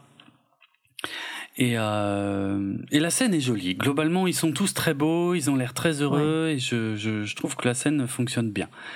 Ouais, ouais, non, mais je pense qu'avant d'écrire ce, ce, scénario, ils ont dû lire un livre, un livre de philo et puis un livre de psychologie de, de Dolto pour pour l'enfant ah parce qu'ils ont, ah. oui, il s'est passé plein de choses. Enfin, il y a plein de choses qui ont changé, quoi. Ah, ok. Oui, non, ouais, Françoise Dolto. Oui, exact. Ok. Euh, la maman de Carlos, hein, c'est bien ça? Je crois. Alors oui, mais si on la connaît pas et qu'on prend juste ça comme référence, c'est pas cool. C'est pas cool. Je sais, je sais. Non, non, mais je disais pas ça pour ça. Hein. Je disais pas ça pour ruiner son image du tout. Parce que n'oublions pas que cette femme, hmm. mine de rien, a sûrement fait les enfants qu'on était. Ok. ok. Oui. Bon, allez, c'est pas le sujet. Continuons. D'accord, c'est pas le sujet. Sinon, cet épisode va durer beaucoup plus longtemps que prévu. C'est vrai, c'est vrai qu'on est. Alors, qu'est-ce qu'il fait le, le, colonel Ils se sont mariés. Voilà, ils sont les mariés sont scellés. Euh, ça, je voilà, je vais pas m'attarder plus encore que d'ailleurs, je crois que c'est pas dit comme ça en VF, mais c'est dit comme ça en VO. C'est juste que j'en reparlerai dans le prochain épisode Historica. Euh, ça fait partie des petits éléments importants qui, qui reviendront et que j'aborderai. Mais ouais, le colonel Tai, lui, alors euh, il, arrête tout à un moment. Il dit euh, regardez une étoile, une étoile. Et puis alors Adama, d'un coup, complètement exalté, une étoile. Ok ok, c'est bon, c'est comme dans les écrits, c'est comme dans le livre du monde, c'est forcément, on est euh, en direction de Kobol, le perso de l'humanité. C'est-à-dire on prend la prophétie à l'envers, puisque dans l'autre sens c'était que euh, les seigneurs de Kobol, euh, lorsque leur planète a été détruite, ont été guidés par une étoile et pour traverser un vide, un grand vide spatial mhm. et aller coloniser ben, différentes planètes, d'où les douze colonies. Et ici, donc, on prend le chemin à l'envers, on est rentré dans le vide, on voit l'étoile, donc c'est qu'on n'est pas loin de Kobol. Et là, on a la confirmation de ce qu'on avait au début hein, euh, de l'épisode, euh, qui est finalement assez raccord avec les intentions de Glenn Larson euh, lorsqu'il a réfléchi à la création de Battlestar Galactica. Je rappelle qu'au début, une de ses idées, c'était de dire on prend les histoires de l'Ancien Testament et on fait comme si c'était vrai. Et là, je trouve que c'est un élément très important à ce moment parce que euh, Adama, il a, il a aucun doute pour lui, ce qui est dans ce livre religieux qui jusque-là relevait du mythe, c'est une réalité. Lui, il en est sûr, il a aucun doute. C'est bon, on arrive en vue de la planète Kobol, qui mmh. était jusque-là une planète mythique sur laquelle les humains n'avaient jamais posé les pieds. Euh, donc il y a un cap que je trouve qui est franchi où on dit ok, ce qui est dans le livre religieux, c'est la vérité. C'est de là que viennent l'homme. Ah oui, d'un coup, ça devient le chemin. Ouais, ouais, ouais. Et c'est euh, et c'est vraiment très raccord avec les croyances de Glenn Larson, euh, qui encore une fois font partie de ce que j'aborderai dans le prochain épisode Historica. Ah oui, tu m'intrigues. Très mhm. bien. Mhm. J'ai hâte d'entendre ce prochain épisode. Ah, il sera assez dense en termes de références euh, religieuses. Hein. Euh, il, y a, il, y a, il, y aura beaucoup de choses à dire et qui concerneront d'ailleurs les euh, euh, même la série moderne de Battlestar Galactica qui en reprend aussi certains éléments. Donc très logiquement, on envoie les personnages principaux, Adama, Apollo et Serena, sur Kobol. Donc on les voit déambuler. déambuler. sur ouais, marcher sur les mhm. sables de Kobol. Et là, je te pose la question, mais est-ce qu'il n'y a rien qui te choque? Eh bien, cette planète, franchement, quand j'ai regardé cet épisode pour le premier visionnage, mm. je me suis dit, euh, attends, je comprends pas, ils ont trouvé la Terre ou ils n'ont pas trouvé la Terre? Tu sais, j'ai eu ce moment de doute. ah, oui, ah oui, attends, c'est vrai. Euh, remets en arrière. Comment ils ont dit que ça s'appelait euh, Kobol? Mais mm. ils cherchent la Terre. Ils ont trouvé la Terre par erreur? Tu vois, en fait. Non, c'est bah vraiment ça que, je me suis dit. Ah oui, mais oui, c'est vrai. Eh ben oui. J'avais pas pensé, ouais, parce que moi je l'ai déjà vu, donc moi je sais, hmm. mais mais j'avais pas. Oui, oui, c'est logique, complètement logique, parce que qu'est-ce qu'on voit Parce que bah, on a vraiment l'impression d'être en, en Égypte, quoi. C'est. Ah, c'est ça. Ils sont en Égypte, hein, euh, clairement. On voit les, la pyramide de Gizeh. Euh, plus tard, on verra le Sphinx. Euh, ça a été tourné en Égypte. Mhm. Effectivement, oui. Peut-être même que j'avais pensé la même chose que toi la toute première fois que je l'avais vu, mais euh, ouais, ça se tiendrait. Ouais, exact, exact. Donc euh, voilà. Déroutant. Ah Déroutant. bah oui, ça, ça peut l'être. Ouais. Et non, vas-y, termine. Après, je te dirai à quoi j'ai pensé. ok. Euh, non, mais dans cet univers-là, effectivement, c'est Cobol. Euh, Cobol qui est... Euh, alors ici, en fait, il y a plusieurs euh, éléments que j'ai déjà mentionnés aussi dans des épisodes précédents. C'est qu'on revient un peu sur les croyances de von Deniken, hein, qui explique que certains des, des monuments antiques qu'on peut trouver sur la Terre, donc la nôtre, là pour le coup, vient, aurait peut-être une origine extraterrestre. C'est un concept qui a été complètement réutilisé par Stargate, par exemple, euh, où euh, effectivement tout ce qui était euh, égyptien, toutes les pyramides, les trucs comme ça, étaient en fait. Eh ben en fait, ouais. Oui. Extraterrestre. En fait, ça m'a fait penser aussi à, à la planète des singes. Ah. Mais j'ai peur de. du coup, j'ai peur de spoiler le truc. de spoiler. bon, voilà. Tu sais, quand. Dis-moi à quoi tu penses. Ce que tu es sûr de savoir, d'un coup, ça hmm. prend un autre sens. D'un coup, ça ah, vient d'ailleurs. Voilà. Je, vais dire que ça. On sait jamais, hein, des fois qu'il y a des gens qui n'ont pas vu la planète des singes. Non, mais. Euh, allez, si vraiment vous n'avez pas vu la planète des singes, déjà, ce serait peut-être temps de le regarder. Puis je vous dirige aussi vers le podcast Cornelius Enzira, qui euh, vous accompagnera dans votre découverte de cette saga. Mais. Mais tu vois, ça fait un peu penser à ça, là. Euh, comme si ce que tu avais toujours cru, ça pouvait être amené par autre chose. Ça pouvait être ah, dans l'autre sens. Parce que là, en fait, on va sur euh, Cobol. Ouais. Mais si Cobol, c'était la Terre, et qu'en fait, on n'avait jamais compris que c'était la Terre. Enfin, tu vois, quoi. Je... Ah, intéressant. Ah ouais, ouais, ouais. Attends, attends. C'est super sympa, ça. J'avais pas pensé à ça. Parce que parce que peut-être qu'ils se seraient pas forcément qu'ils se seraient trompés, mais qu'ils auraient mal lu les signes ou alors que ce hmm. que euh, certains avaient appelé la Terre ne l'est pas. Enfin bon, bref, moi je me suis posé ce genre de questions.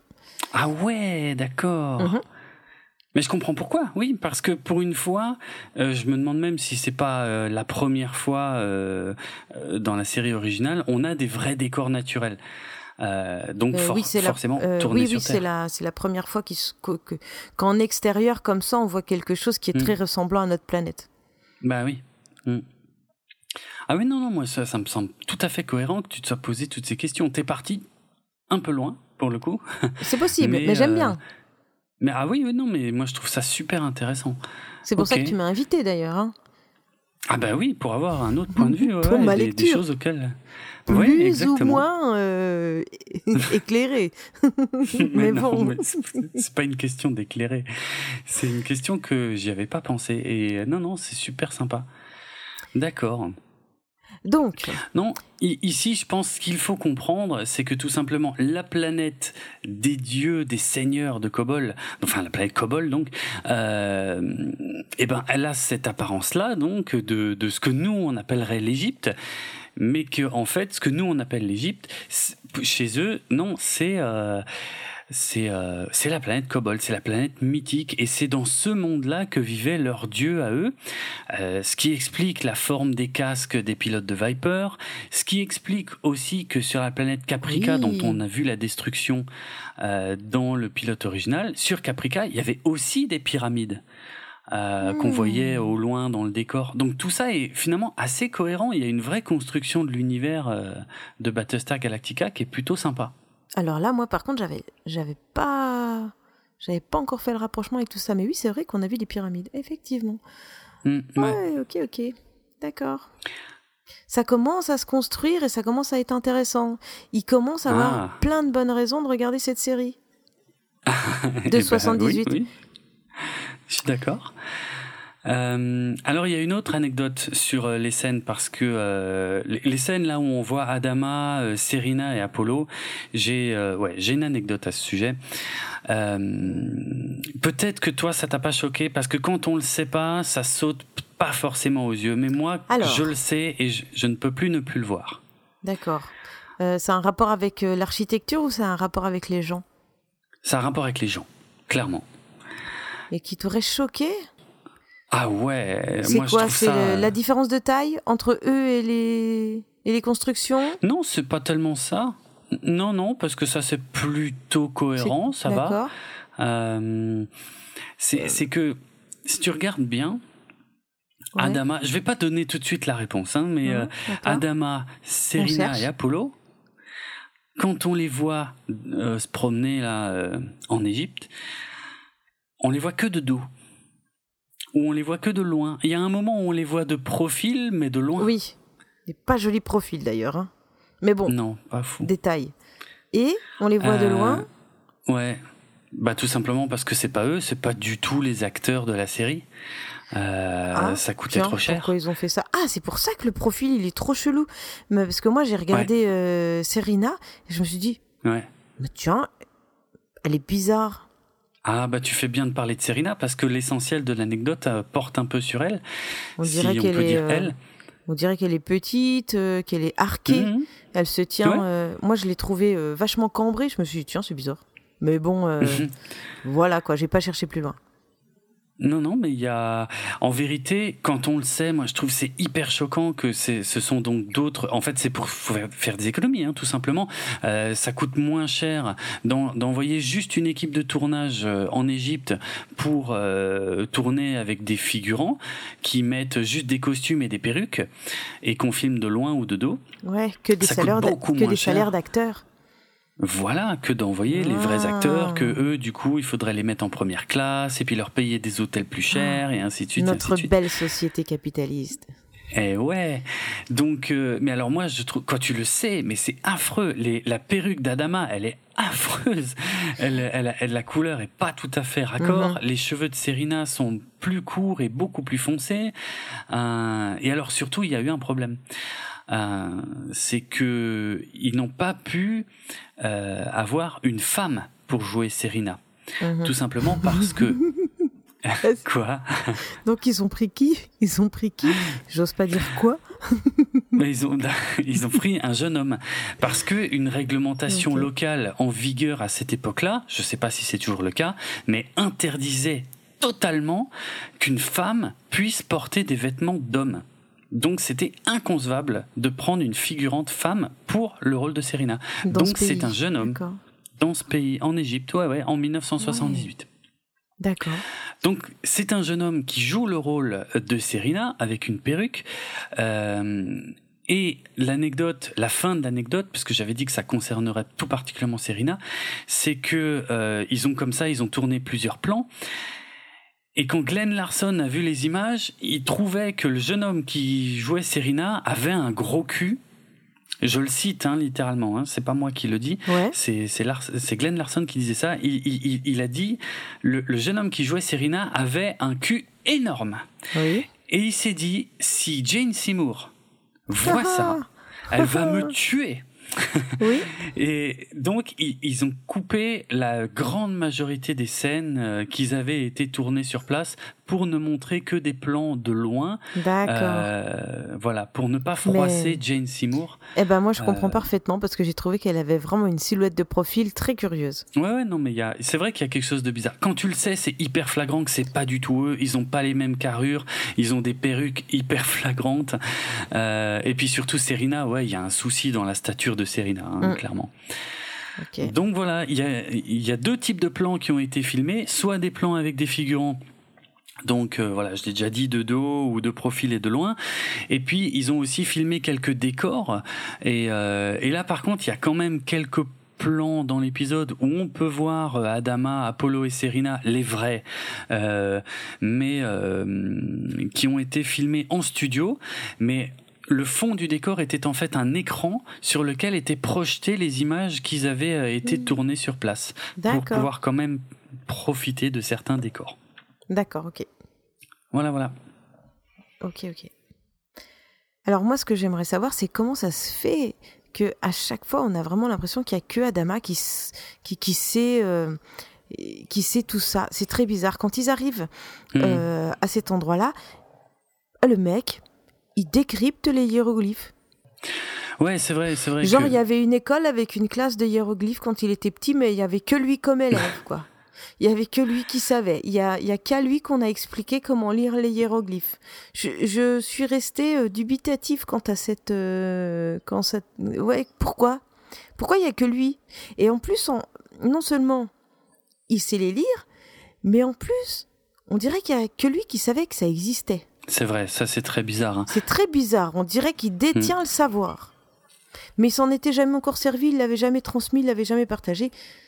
Et d'un coup, c'est lui qui devient la personne qui, a, qui apporte euh, le savoir, la, bonne parole. Quoi. C'est, vraiment curieux de voir que il passe du côté euh, gouverneur, j'ai envie de dire, à celui hmm. de euh, leader un peu spirituel. Je, ne sais pas, c'est bizarre. Moi, ça non, c'est bizarre. C'est c'est une pure facilité scénaristique. Euh, on est dans la continuité de, de ce qui s'était passé dans le téléfilm d'origine, hein, où il était le seul à avoir entendu parler de, de cette terre légendaire. Euh, ouais, c'est des facilités. C'est vrai que c'est pas mhm. très fin et que c'est pas très logique non plus, quoi. Hmm. D'accord. Donc faut l'accepter. Ah oui, malheureusement oui, il n'y aura pas d'autre explication. Euh, Donc on va dire, admettons. Mm, ouais, c'est littéralement ça. D'accord. Bon, quand il lit l'inscription sur la porte, par contre, c'est Serena qui comprend qu'il faut mettre le médaillon dans la porte. Ouais, bon, en même temps, euh, il y a un losange et un losange, quoi. tu sais, les enfants, ils font ça quand ils ont 5 ans. Le rond va dans le rond, le carré dans le carré, et en plus, peut-être même c'est les bonnes couleurs, quoi. Serena, on n'a dit pas de troll sur cet épisode, Karine. Oui, c'est vrai. Non, c'est vrai. Ah oui, les hmm. gens qui me connaissent pas ne savent pas encore que je m'auto-parle. Hmm. Euh, non mais je plaisante, mais n'empêche, autant qu'il s'est tripoté le, médaillon. Oui. J'adore cette expression. Il y a un moment, il faut bien qu'il serve le truc qui brille. Ah bah oui, voilà. En fait, tout ça servait à, amener le truc, effectivement. Euh, ouais, ouais. c'est genre, on te donne un indice, regarde, je frotte l'indice. Eh ben, c'est Rina. c'est Rina. Elle est pas plus conne qu'une autre. hein. Ça fait un moment qu'elle a repéré qu'il mm. se frotte le médaillon. C'est ça. Ah ben, elle l'avait vu, elle. Hein. elle l'avait repéré. Donc quand elle voit, quand elle voit d'un coup le, le losange, elle fait ah, mais ça me rappelle quelque chose. Allez, mets ton, médaillon, mets ton médaillon dans le trou et arrête de te tripoter. non, je ne fais aucune allusion, n'y voyez aucune image derrière ça. non. Non, absolument pas. Euh, ok, intéressant. Et la porte s'ouvre, la grille s'ouvre. Peut-être c'est une grille? C'est la grille qui s'ouvre là? Non, c'est une porte. C'est la porte. Non, non, c'est la porte. Il, il, euh, il y a deux fois où il doit enfiler son médaillon dans le dans l'emplacement prévu à cet effet. non, il y a, enfin, il y a une fois où il doit mettre le médaillon dans le portail et il y a une fois où le où il, y avoir, il va y avoir une astuce lumineuse avec le médaillon. Ah oui, alors du coup, ça euh. bon, enfin, ça n'a pas d'importance, on s'en fiche.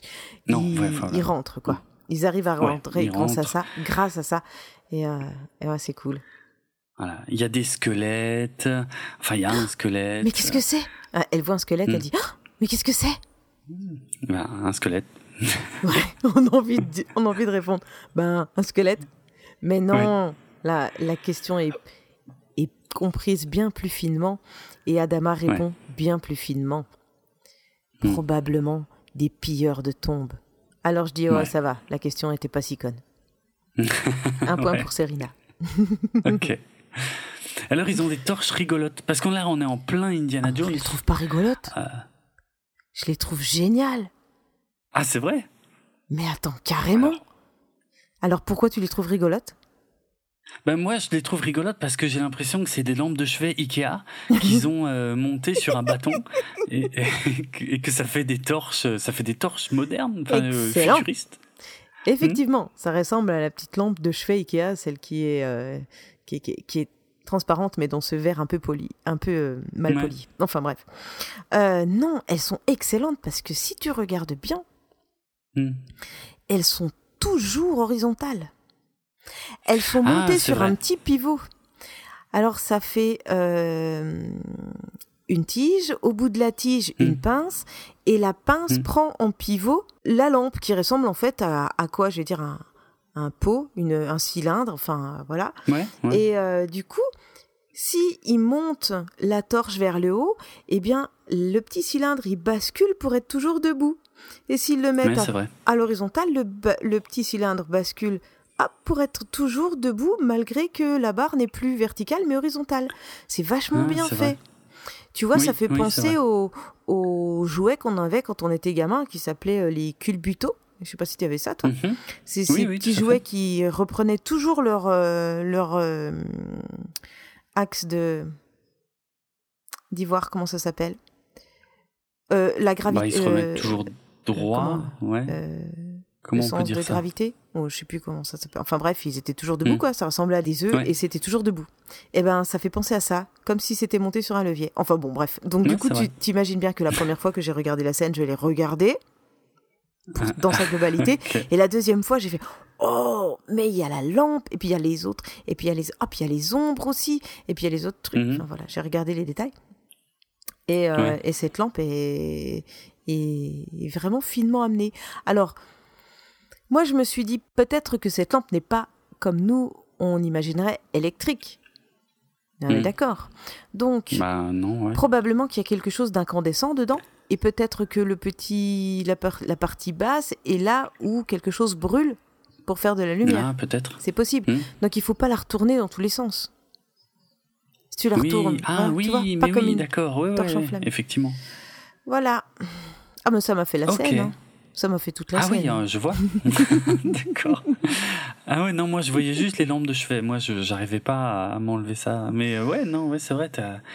Ah ouais, t'as été chercher les. Ah mais je cherche pas, ça vient tout seul. hein. Ah ouais, d'accord. Non, mais c'est excellent. une fois que j'ai trouvé, une fois que j'ai fixé un truc, euh, je suis dedans. Mhm. Ok, très bien. Euh, Donc ils en ont tous une. alors ils en ont tous une, ouais. On est un peu dans un moment à la Indiana Jones, hein. On est vraiment dans un vieux temple perdu, maudit. Ouais.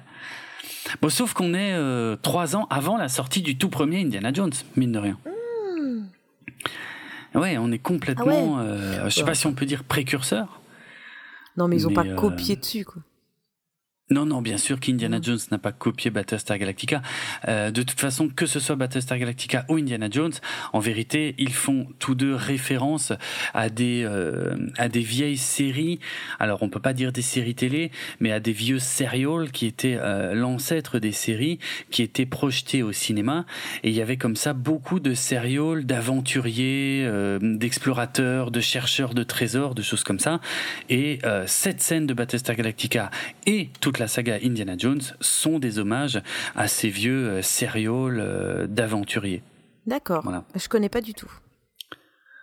Ok, Mm. j'ai pas de là comme ça, j'ai pas de Ouais. titre, j'ai pas de nom. Euh, je me souviens plus des noms, mais enfin bref, mais euh, Mais si on Mais en ouais, non, c'est- retrouve, à la limite, mm, euh, on les partagera ouais, tout sur à le fait. Facebook, sur le Twitter Ouais. et, euh, et sur l'Instagram dès que tu auras compris comment ça marche. c'était pas Ouais, gentil. Merci. Et c'était gratuit, je vous en prie. C'était un plaisir. Merci beaucoup. À ce moment-là, tu as le droit de m'envoyer chier, tu le sais, hein, quand même. Enfin, Non, oui, je sais. je sais. Ah mais oui, bien. ce qui m'intéresse là, c'est vraiment le fait que tu as annoncé que ce sera un épisode sans troll. Donc je me demande ce que ce sera. euh, que ce sera un épisode avec troll. Intéressant. C'est intéressant. Donc, on retrouve euh, nos compères euh, dans cette petite, Mm. euh, dans ce tombeau. Ouais. C'est ça. Et, et qui est là? Ce tombeau sera votre tombeau. si t'as pas la référence, c'est pas grave. Si, celle-là, je l'ai, pour une fois. Mais il paraît que tu as déjà fait des références à ça dans des épisodes précédents et je m'en suis pas rendu compte. Mais, mais bon, j'assume. Pas. Tu souviens souviens pas non pas. plus Ah bah dis donc. Non, D'accord. je me souviens pas de toutes les conneries que je dis. hein. Donc, on se retrouve dans Mm. cette espèce de tombeau avec euh, tout le monde. Ouais. Ouais. Euh, et, et si on veut situer la scène, euh, c'est une pièce Mm. carrée. Au centre, Oui. il y a une petite marche en contrebas où on va trouver Mm. ben, un, sarcoph- ben, un sarcophage, une tombe peut-être plutôt. Hein, quelque Oui. chose d'assez... Ah, oui. on a l'impression que c'est une tombe, mais est-ce que c'en est vraiment une? On En verra tout que cas, pas tout à fait. ça va bon. s'ouvrir. Ouais. On ne sait pas trop, mais ça devrait pouvoir s'ouvrir. Ouais. Mais avant ça, il y a quelqu'un, non? On n'a pas oublié quelqu'un là? Mais je situe la scène. Ah oui, pardon. Je te laisse terminer. Voilà. Et à ce moment-là, qui est-ce qui arrive? Bien sûr, Baltar Qui débarque Alors il devait y avoir deux couloirs, puisqu'il arrive à Euh, gauche et eux sont arrivés à droite. Mais c'est possible, Mm. admettons. Et lui, comment il a réussi à rentrer? La porte était restée ouverte, peut-être. Je, je- Ah non, non, non. Ah, euh, non, il l'explique. Alors vas-y. tu sais, en, revenant au, téléfilm original, il y a le quorum des douze. Euh, et donc, le quorum des douze, ce sont les douze représentants donc des douze colonies humaines. Mmh. Et donc, chacun est euh, voilà euh, le représentant d'une colonie. Adama lui est le représentant de Caprica et, il explique à un moment ou à un autre, il me semble, il explique que c'est ça qui lui comment dire qui lui vaut le fait de porter ce médaillon. Donc ils en ont tout ça bah, a priori, oui. Oui, oui. Ah, ah c'est peut-être expliqué que en VO je sais, j'ai un doute. Du coup, c'est peut-être que en VO qu'il y a ce dialogue. Euh, ah non, non, non, c'est tout à fait possible. Moi, tu sais, j'étais concentré sur les lampes. Hein. Ah oui, c'est vrai. Mais euh, non, non, Baltar, euh, Baltar, il est. Alors, on l'a déjà dit, on ne sait pas quelle colonie représente Baltar, euh, on l'a jamais su, mais en tout cas, ce rôle lui confère le même médaillon, et c'est grâce à ce même médaillon qu'il a pu rentrer aussi. Hmm. Ok, ok. D'accord. Bon, en tout cas, il arrive là. Et euh, je m'excuse pour euh, ce manque de lucidité euh, quant à cette scène. Il arrive sur le oh, côté gauche.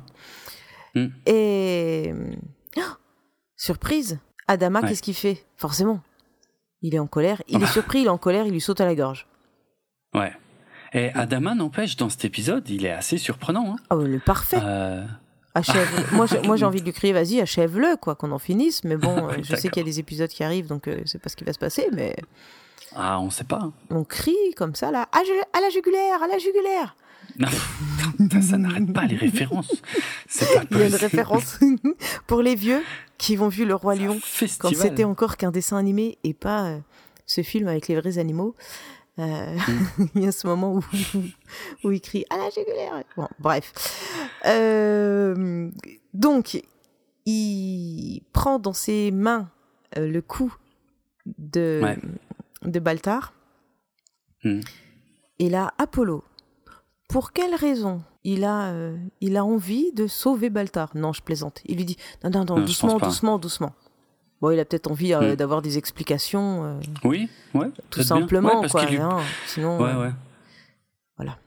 Bah, je te laisse continuer parce que moi, j'étais toujours sur les ombres. Tu sais qu'elles ne correspondent pas aux lampes, hein, donc c'est pas logique. Le...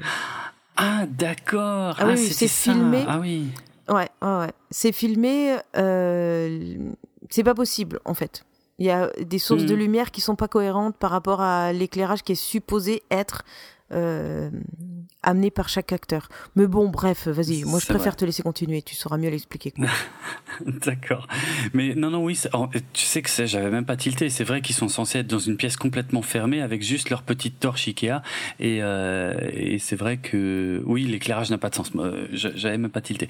pas non, bah, bon, ils en mettent plein la gueule à Baltar, ils lui disent ouais salaud traître tu nous as trahi et tout machin et puis euh, et Baltar se défend non machin c'est pas ma faute ils m'ont obligé ils m'ont capturé ils m'ont torturé enfin voilà il il, ment hein, parce que euh, il avoue pas du hein. tout qu'il a trahi. Je trouve ça fin parce que quand il euh, ah arrive, il est tout fier de les ah surprendre et, et peut-être de les piéger.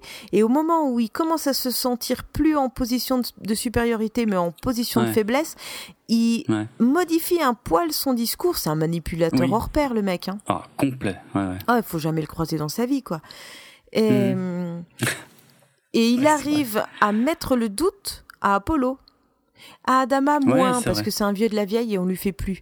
Mais Apollo, ça marche, ça marche un peu. Hein. Tu sens que il veut, il veut écouter la fin, quoi. C'est ça. Disons, ils n'ont pas l'air de le croire à 100%. Hein. Ils sont quand même bien furax après lui, et il y a de quoi. Euh, mais euh, ouais, il l'écoute. Ce qui est déjà une petite victoire pour Baltar, quelque part qui du coup lui va embrayer en racontant de la merde, enfin de la merde. On sait pas. Tiens, je voulais te poser la question parce que Baltar il dit oui, euh, mais euh, les Silons veulent vous piéger avec une offre de paix parce que c'est vrai que c'est ce que Baltar avait proposé à Starbuck euh, et il en avait parlé aussi un petit peu avec Lucifer quand il avait dit qu'il descendrait aussi sur Cobol quand il a compris que c'était là qu'allait le Galactica. Donc, on ne sait pas finalement si c'est euh, euh, du lard ou du cochon cette histoire d'offre de paix. Euh, on ne sait pas si c'est une manipulation de la part des Silons. Et lui, il arrive là et il joue même pas double jeu. Là, c'est presque triple jeu. Je sais plus, tu vois. Mm. Il dit ouais, mais les Silons veulent vous piéger avec une offre de paix. Alors, est-ce que il ment pour se protéger? Ça, c'est un petit peu sa spécialité. Euh, ou est-ce qu'il est sincère dans cette scène? C'est le plan. Tu penses que c'est le plan, ça ben, comme, euh, comme le plan qui était au, départ, on leur, a, on leur a offert la paix. Ah, c'est vrai. Et quand ils sont arrivés, c'était un piège. Donc là, pour moi, hmm. à nouveau, c'est un piège. C'est une façon d'amadouer. Parce qu'on peut pas leur euh, proposer ou leur offrir guère autre chose que, que ça, quoi. Hmm, hmm. Euh, la seule chose qu'ils veulent en ce moment, c'est la paix. Ouais. Hein euh, la survie. exact. Donc c'est son seul moyen d'échange. Mais en fait, c'est un piège, puisque le but, c'est, on le sait clairement, c'est de, d'exterminer tout le reste des humains. Bah ça c'est le but des Silons, mais moi je, vraiment je me questionne sur le but de Baltar. Est-ce que Baltar est Eh ben alors c'est qu'il a bien joué sur toi. Ah bah peut-être peut-être bien, ouais, peut-être bien. C'est le but quand même, c'est un manipulateur. Donc il faut qu'il faut laisser le doute. Ah, c'est vrai que c'est son rôle. Moi je dis il faut laisser le mhm. doute. Si tu sais pas, c'est que le doute devait être là.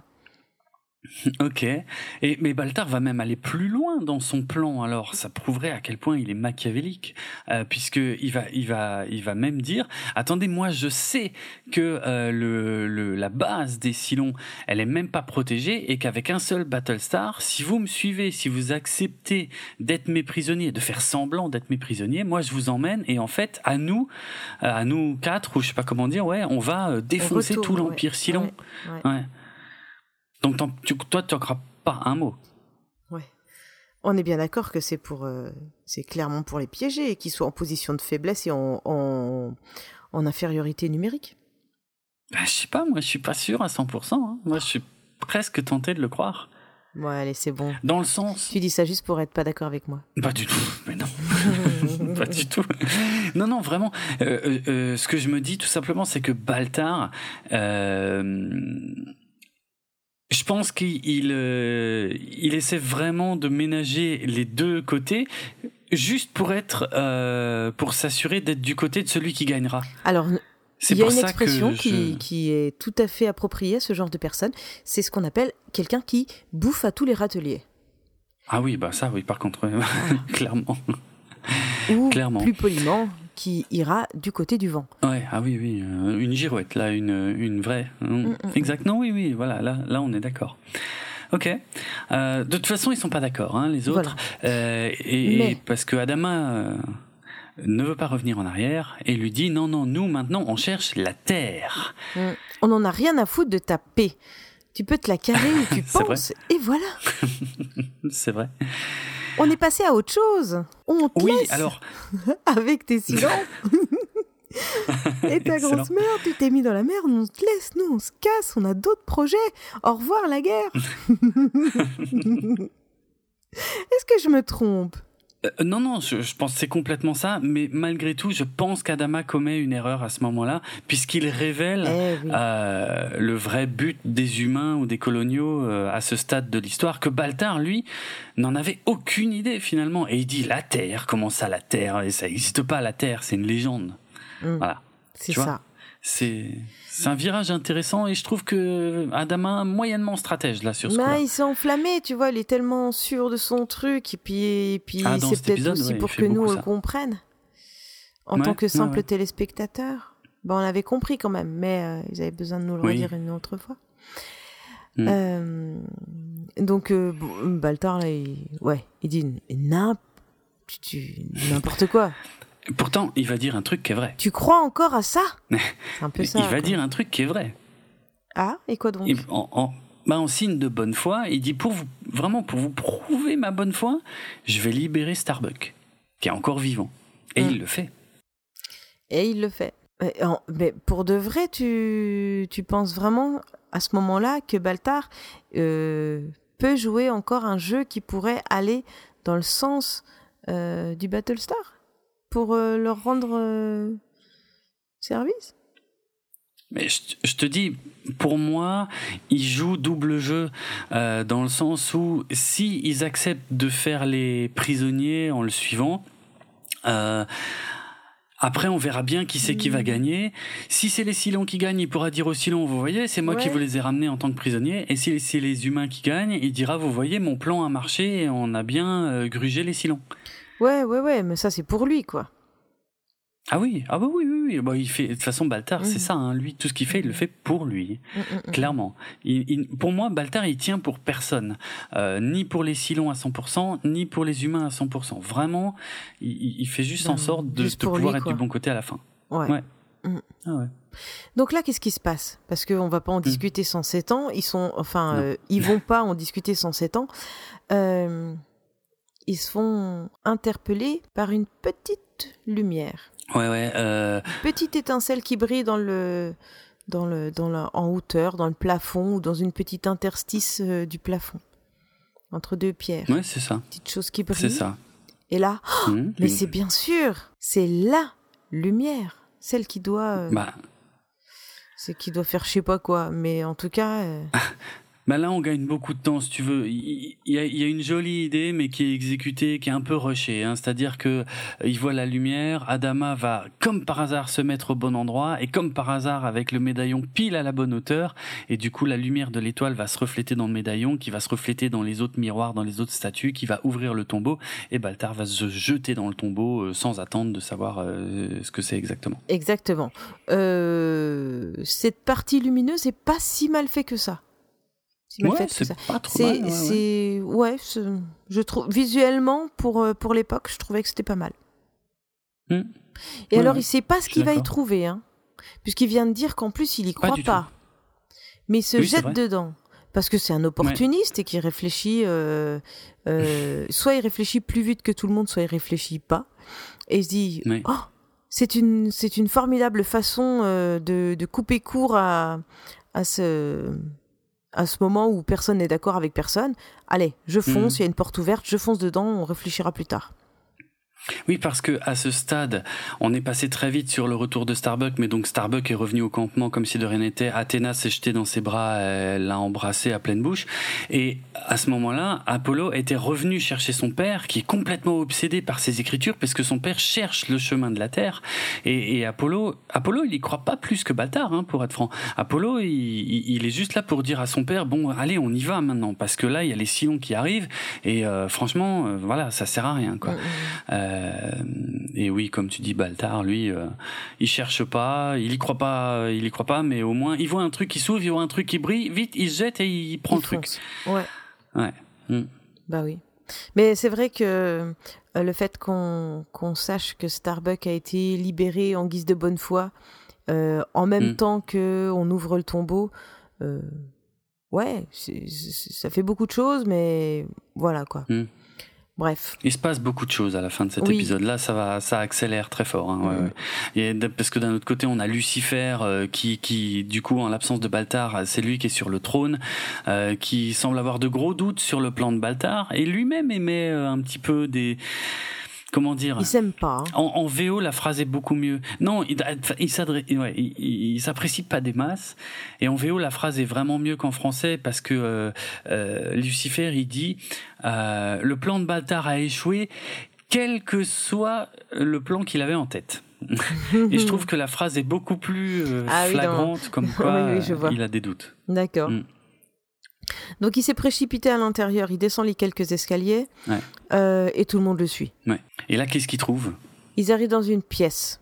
Voilà, et on hmm. ne sait pas en fait euh, ce qu'il y a derrière ça. Ça pourrait être rien, juste euh, un sarcophage d'une momie ou je sais pas quoi, mais non. Ils arrivent dans une pièce. Ça, c'est étonnant parce que je m'attendais pas du tout à ce qu'ils arrivent dans une, dans une seconde pièce. où là, du coup, on trouve effectivement un sarcophage de pharaon qui a euh, cette euh, forme comme on voit dans les musées, quoi. C'est. Euh, tout à fait. Et là, on est d'accord que du coup, ça, ça valide les croyances d'Adama. Ah, complètement. complètement. Donc Baltar, qui n'y croyait pas, de, il a quand même pas besoin de beaucoup de temps pour y croire. Hmm. Pourquoi est-ce qu'il se jette sur la tombe pour l'ouvrir? Aucune idée. Ça, ça je l'ai pas. Bon, je veux bien qu'il soit opportuniste, mais bon, voilà. Bon, après, euh, que les blocs de pierre soient lourds et tout ça, euh, ça, ne pose aucun problème. Euh, Baltar, en plus d'être. voilà, il est super fort et tout, admettons. Il y a une jolie momie à l'intérieur avec un sceptre, le petit bâton hmm. arqué, je sais pas comment ça s'appelle. Ouais. Et là, panique. Adama, oh non, il faut pas toucher, c'est sacré. Il va nous arriver des problèmes. C'est genre la pièce elle se remplit de sable et on m'aurait étouffé. Je me je m'attendais à un truc comme ça moi. Mais en même temps, euh, il y a une coïncidence intéressante, c'est qu'à ce moment-là, euh, tu as la pièce qui commence justement à, s'effondrer, ouais, euh, tout doucement. Mais dans, enfin, dans un premier moment, on peut penser que c'est parce que Baltar a pris le sceptre, alors qu'en fait pas du tout. Tout à fait. C'est vraiment ça qu'on pense. Euh, mm. comme, comme on voit dans les films de Pharaon où euh, la pyramide euh, s'écroule ou alors la pièce se remplit de sable. Et voilà. On a vraiment l'impression que ça va être ça, quoi, le, mm. la punition d'avoir ouvert ce, ce tombeau sacré. Ouais. Et s'avère que non, en fait, ils sont en train de se faire attaquer. Ouais, par les Silons. Lucifer a lancé l'attaque. Voilà, ils sont en train de mm. bombarder la pyramide. Et, euh, et les femmes pilotes, eh ben elles, euh, elles veulent, euh, c'est bon quoi, elles veulent combattre, elles veulent décoller, elles veulent y aller tout de suite. Starbuck a des réserves, mais non, pas pas le temps de réfléchir, on décolle et on se défend. Et on a aussi un plan sur les hommes à bord du Galactica qui semblent guéris ou en tout cas en voie de guérison et qui veulent aussi participer, qui veulent y aller, quoi, hein, qui veulent euh, rejoindre euh, euh, leurs collègues féminines et puis participer à cette grosse bataille. Et donc il y a effectivement une grosse, grosse, grosse bataille spatiale. Ouais, ouais. Mm, mm. voilà, c'est un. c'est une scène que j'aime bien, évidemment. Même si là, au bout de quelques épisodes, ça commence à se voir. Je sais pas si toi, ça te, ça te marque vraiment, mais tous les plans de bataille spatiale sont quand même un petit peu. Il y a beaucoup de plans qui sont réutilisés du téléfilm d'origine, hein, en vérité. Ah, on revoit un peu toujours les mêmes scènes. Bah, c'était pour faire des économies, hein, euh, et ce sera comme ça. Euh, plus ça avancera dans la série, et plus ce sera comme ça. Tu verras que tous les décollages de Viper sont toujours les mêmes. Et si tu regardes bien, souvent quand les Vipers tirent sur les Raiders Silon, euh, tu, tu retrouves les mêmes plans, les mêmes images. Ils les refaisaient pas à chaque fois, en fait. Hein. Ils, mhm. réutilisaient les mêmes. Ça coûtait beaucoup moins cher. Ah bah c'est sûr, je veux bien croire. Moi, je trouve que le décollage, il est classe. Ah, j'adore. Ouais, ouais. Dans les dans les tubes là de lancement. Mm ça le fait. Ouais, ouais, avec les petites lumières euh, et les petites lumières sur les côtés. Euh. c'est un beau plan, ça, ouais, Qui, qui est utilisé, réutilisé, ré, ré, réutilisé jusqu'à la corde dans quasiment tous les épisodes. Mais, euh, mais c'est un beau plan, ouais. Ouais, ouais, c'est joli. Et dans le tombeau, eh ben Adama, lui, ça y est, il a trouvé les inscriptions qui indiquent où sont parties les différentes tribus. Il y a les douze tribus qui sont parties donc coloniser bah, les, les douze colonies. Mhm. Et il y a la treizième, celle qui cherche. Et juste au moment où il est en train de lire la phrase, boum, il y a tout qui s'écroule. Eh oui. C'est pas de bon. On saura jamais. Euh, ben, est-ce qu'il a eu le temps de le lire? Bah après, on dirait pas. Hein. Ouais. ouais, on dirait pas. Euh, il y a une colonne qui est tombée sur Baltar. Eh, n'empêche, ils sont classe avec Baltar. Hein. Ils essaient de l'aider. Ils essaient de le sortir. Ben. Ils y arrivent pas. Ouais. Ouais.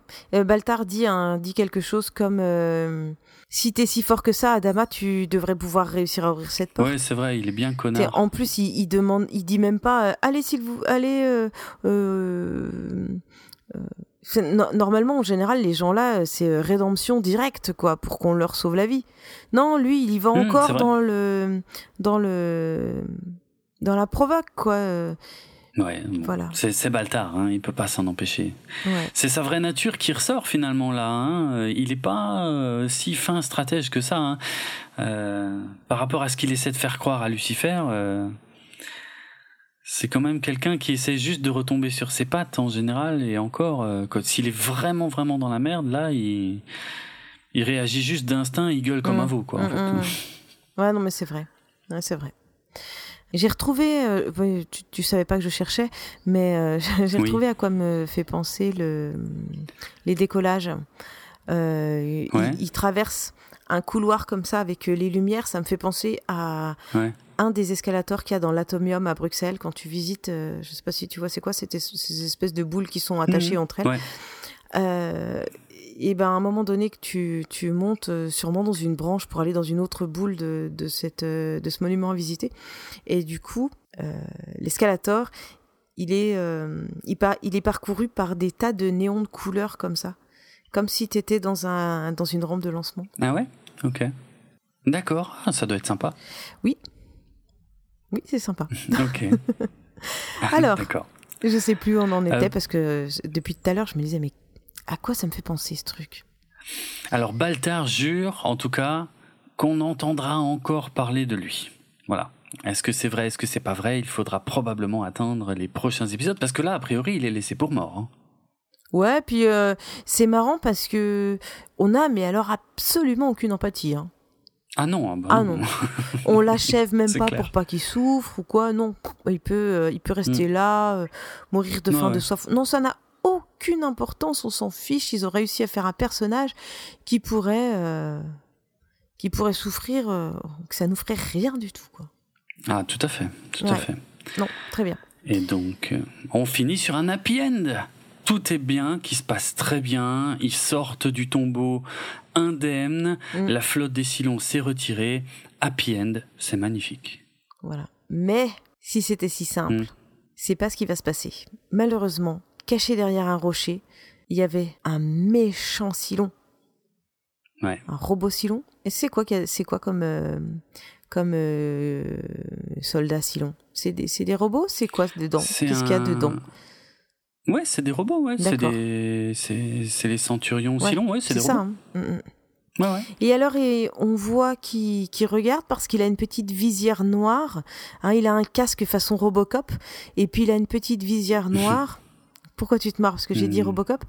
Et euh, une petite lumière rouge qui bouge de gauche à droite. Donc là, tu vois qu'il regarde ou qu'il pense ou qui, enfin, il se passe un truc, mais c'est la, c'est la seule chose qu'on voit euh, bouger sur son visage, quoi. Exact. Exact, oui, oui, c'est un, bah, cette lumière qui va de gauche à droite, hein, c'est un des traits distinctifs des Silons. Hein, c'est, c'est, c'est un peu ce qui les a rendus, euh, en, en plus de l'armure qui est quand même assez euh, typique aussi. Euh, il y a ce petit signe distinctif, effectivement, qui a, qui en a fait un peu un symbole de la pop culture aussi, ouais. Hmm. D'accord. Bon, qu'est-ce qu'il fait alors, caché derrière son rocher? Je te laisse hmm. raconter cette scène. Eh ben, dis donc, qu'il tire sur Serena. Je sais pas si tu te rends compte. L'enculé. Elle s'effondre dans les bras d'Apollo. Non, elle tombe par terre. Euh, ouais, enfin, ouais, j'essaye de rendre le truc un tout petit peu plus romantique. La vache, c'est dur. Euh, ok. Allez, c'est une scène sérieuse. Elle s'effondre par terre. Ouais. Les autres, tout de suite, euh, contre-attaquent. Mais c'est trop hmm. tard. Serena a pris une balle. Un tir de laser. Moi, sur le coup, j'ai cru qu'elle était morte. Ah ouais? Ah bah oui. Attends, tu rigoles, elle peut pas mourir, c'est un des personnages principaux de la série, que tu racontes? Bah j'ai fait oh, mais mais Bah oui, j'ai cru. Pas possible. Ouais? Euh... OK. Et ils contre-attaquent et ils arrivent à s'enfuir. Ouais. Ramassant bien sûr euh, la petite Serena qui, qui est en train de souffrir. Oui. Et il la ramène sur le Galactica. Voilà. Et là arrive donc une scène où tout le monde est au chevet de Serena qui n'est pas morte et qui souffre. Et elle joue très bien la souffrance d'ailleurs. Franchement, oui. Ah oui, oui. Hein non, mais vraiment, c'est pour ça que je disais que dans cet épisode, j'allais pas troller. Donc, euh, j'ai beaucoup mhm. moins trollé. Euh, c'est réussi. et je dois dire que cette scène est très bien jouée, très bien faite, et que ça hum, remet un petit peu de profondeur et de qualité dans le jeu de ce personnage qui a quand même pas été euh, flattée au départ, on va dire. C'est vrai. Hein? C'est vrai. Et mm. euh, elle est très jolie. Elle est pas ultra maquillée, elle est pas super bien coiffée. Tu vois que mm. bon, ça, reste, c'est c'est pas un personnage euh, sale et souffrant comme on en a en 2019. C'est pas Mad Max non plus, mais à ce moment-là, replacé dans son contexte, c'est bien fait. C'est vraiment bien fait, quoi. Ouais, ouais. Donc euh, les gens s'approchent d'elle et sont à son chevet et c'est là qu'on se rend compte bah, que si elle n'est pas morte, malheureusement, ils n'ont pas de solution et que et qu'elle est juste en train de euh, de vivre ses dernières heures, c'est même ses dernières minutes. Hmm. Ah oui, clairement, ouais, ouais. Si tu veux rajouter quelque chose, je t'en prie. Bah, on lui amène le petit boxy, euh, heureusement d'ailleurs, j'ai envie de dire, pour qu'il puisse parler une dernière fois à sa mère. Mmh, c'est exactement ça. On s'aperçoit d'ailleurs que euh, quelqu'un lui a déjà expliqué la situation. c'est pas sa mère qui lui dit euh, voilà, il va se passer ça. Non, non, euh, il arrive en étant déjà au courant que sa mère bah, va mourir et c'est ses dernières minutes. Et il dit est-ce que c'est vrai? Est-ce que mmh. c'est vrai?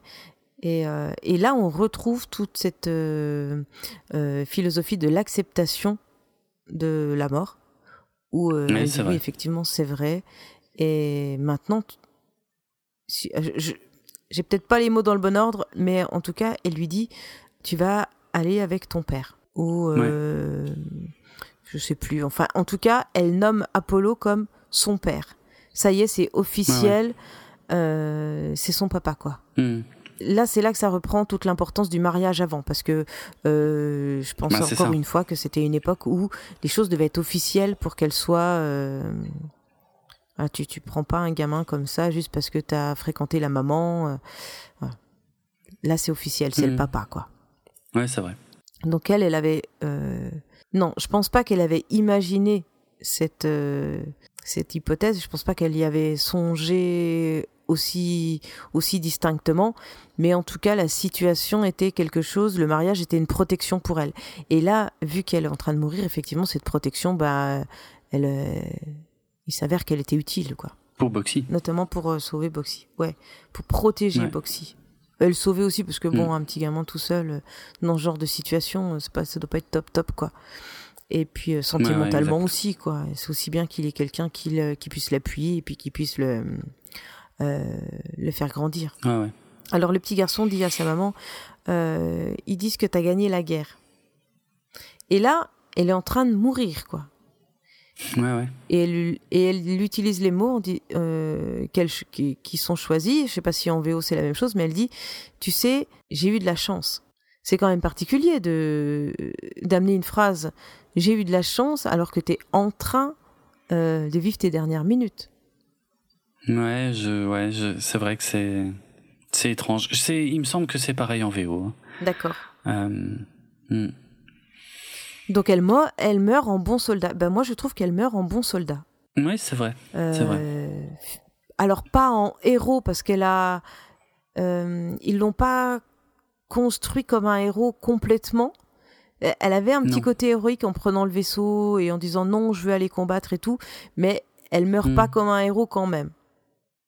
Euh, le héros, il serait pour moi, en tout cas, il serait mort en c'est genre, je me mets devant quelqu'un pour lui éviter la balle et euh, j'offre ma vie. Oui, voilà. Oui, euh, non, elle a pas de bol. Elle se fait tirer par derrière. Euh, elle se fait tirer dans le dos par. C'est dans le dos? Je jurerais pas. Mais bref, mais en traître dans tous les cas. Faudrait qu'on voit. Bah, sur le côté, elle est surprise en tout cas. Oui, voilà. voilà. Elle se mm. fait avoir par surprise. Elle n'était pas prête. Personne n'était prêt d'ailleurs. Personne n'a pu la défendre. Donc c'est pas une, c'est pas vraiment une, une, une mort d'héroïne. Mais en tout cas, mmh. elle, a, euh, elle a un rôle qui lui permet de sortir en la tête haute. Ouais, ouais, ouais. Hmm. Bah, les derniers instants marchent bien, je trouve, parce qu'il y a. Alors, tout le monde a les larmes aux yeux, tout le monde a les yeux très euh, euh rougis, euh, avec les, les, traces des larmes sur les joues et tout. Mais franchement, c'est pas ridicule du tout. Hein. Je trouve que la, la scène est vraiment touchante. Elle a un dernier dialogue avec Apollo, seule à seule. et puis, vraiment, le moment que, que je trouve vraiment saisissant, c'est bon, ben, elle, elle meurt. Apollo sort, il y a tout le monde qui l'attend, euh, qui attend devant la porte, qui les a laissés avoir ces derniers instants euh, seul à seul. Et puis personne n'est paniqué. Euh, non. C'est serein, quoi. Non, ils sont. C'est une vraie. Tout le monde accepte. C'est vraiment, pour moi, c'est vraiment le thème du, du de cet épisode, quoi. Hein. Il y, en a pas qui ah, gueulent en disant ouais, c'est pas juste, on va se venger, on va les détruire. non, c'est vraiment quelque chose de serein, comme. Hum, hum. Hum, hum tout le monde est très triste, mais comme tu dis, euh, triste et résigné, effectivement. Euh, et j'aime beaucoup ce dernier plan où Apollo sort, il y a personne qui dit rien. Ouais. Apollo, il se dirige vers le petit Boxy, il le prend par la main, il lui dit viens avec moi, euh, mon fils ou mon grand ou je sais plus comment il dit en français, mais et voilà et, ils s'éloignent ensemble et c'est fini. Oui, il dit mon grand. Alors une chose euh, que je voulais rajouter, c'est hmm. bon voilà, hormis toute cette cérémonie, sur juste dans le dialogue, euh, sur la façon d'avoir donné au petit garçon encore une fois un rôle d'explication. Hmm. Encore une fois, c'est à travers lui qu'on comprend plus ou moins des choses simples, mais lui il vient euh, mettre le doigt dessus pour qu'on le comprenne bien et pour qu'on soit bien d'accord et on repart bien sur la même idée pour tout le monde, tu vois. Euh, on dirait que quand euh, le scénariste euh, veut nous dire quelque chose, eh ben, il utilise le petit garçon et il nous prend moins pour des cons. Mmh. Mmh. Parce que dans certaines autres séries, quand ils ont envie de nous dire un truc, des fois c'est un peu lourd. Quoi. Moi, je, quand je le regarde, je me dis, c'est bon, j'avais compris, me prends pas pour une andouille. Et là, encore une fois, en utilisant le petit garçon, eh ben, ça, passe, ça passe très bien. Voilà, donc ça c'était la première chose que je voulais dire. Et la deuxième chose c'était que euh, il y a une phrase qu'elle dit et qui, euh, et qui est quelque chose qu'on déconstruit à notre époque, qui dit mais tu sais si tu veux devenir un pilote, il faut pas pleurer. On ne pleure pas pour devenir un pilote, tu vois. C'est toute l'idée du et t'es un petit garçon, t'es un dur de dur, tu ravales tes larmes. les petits garçons forts, ça pleure pas, tu vois.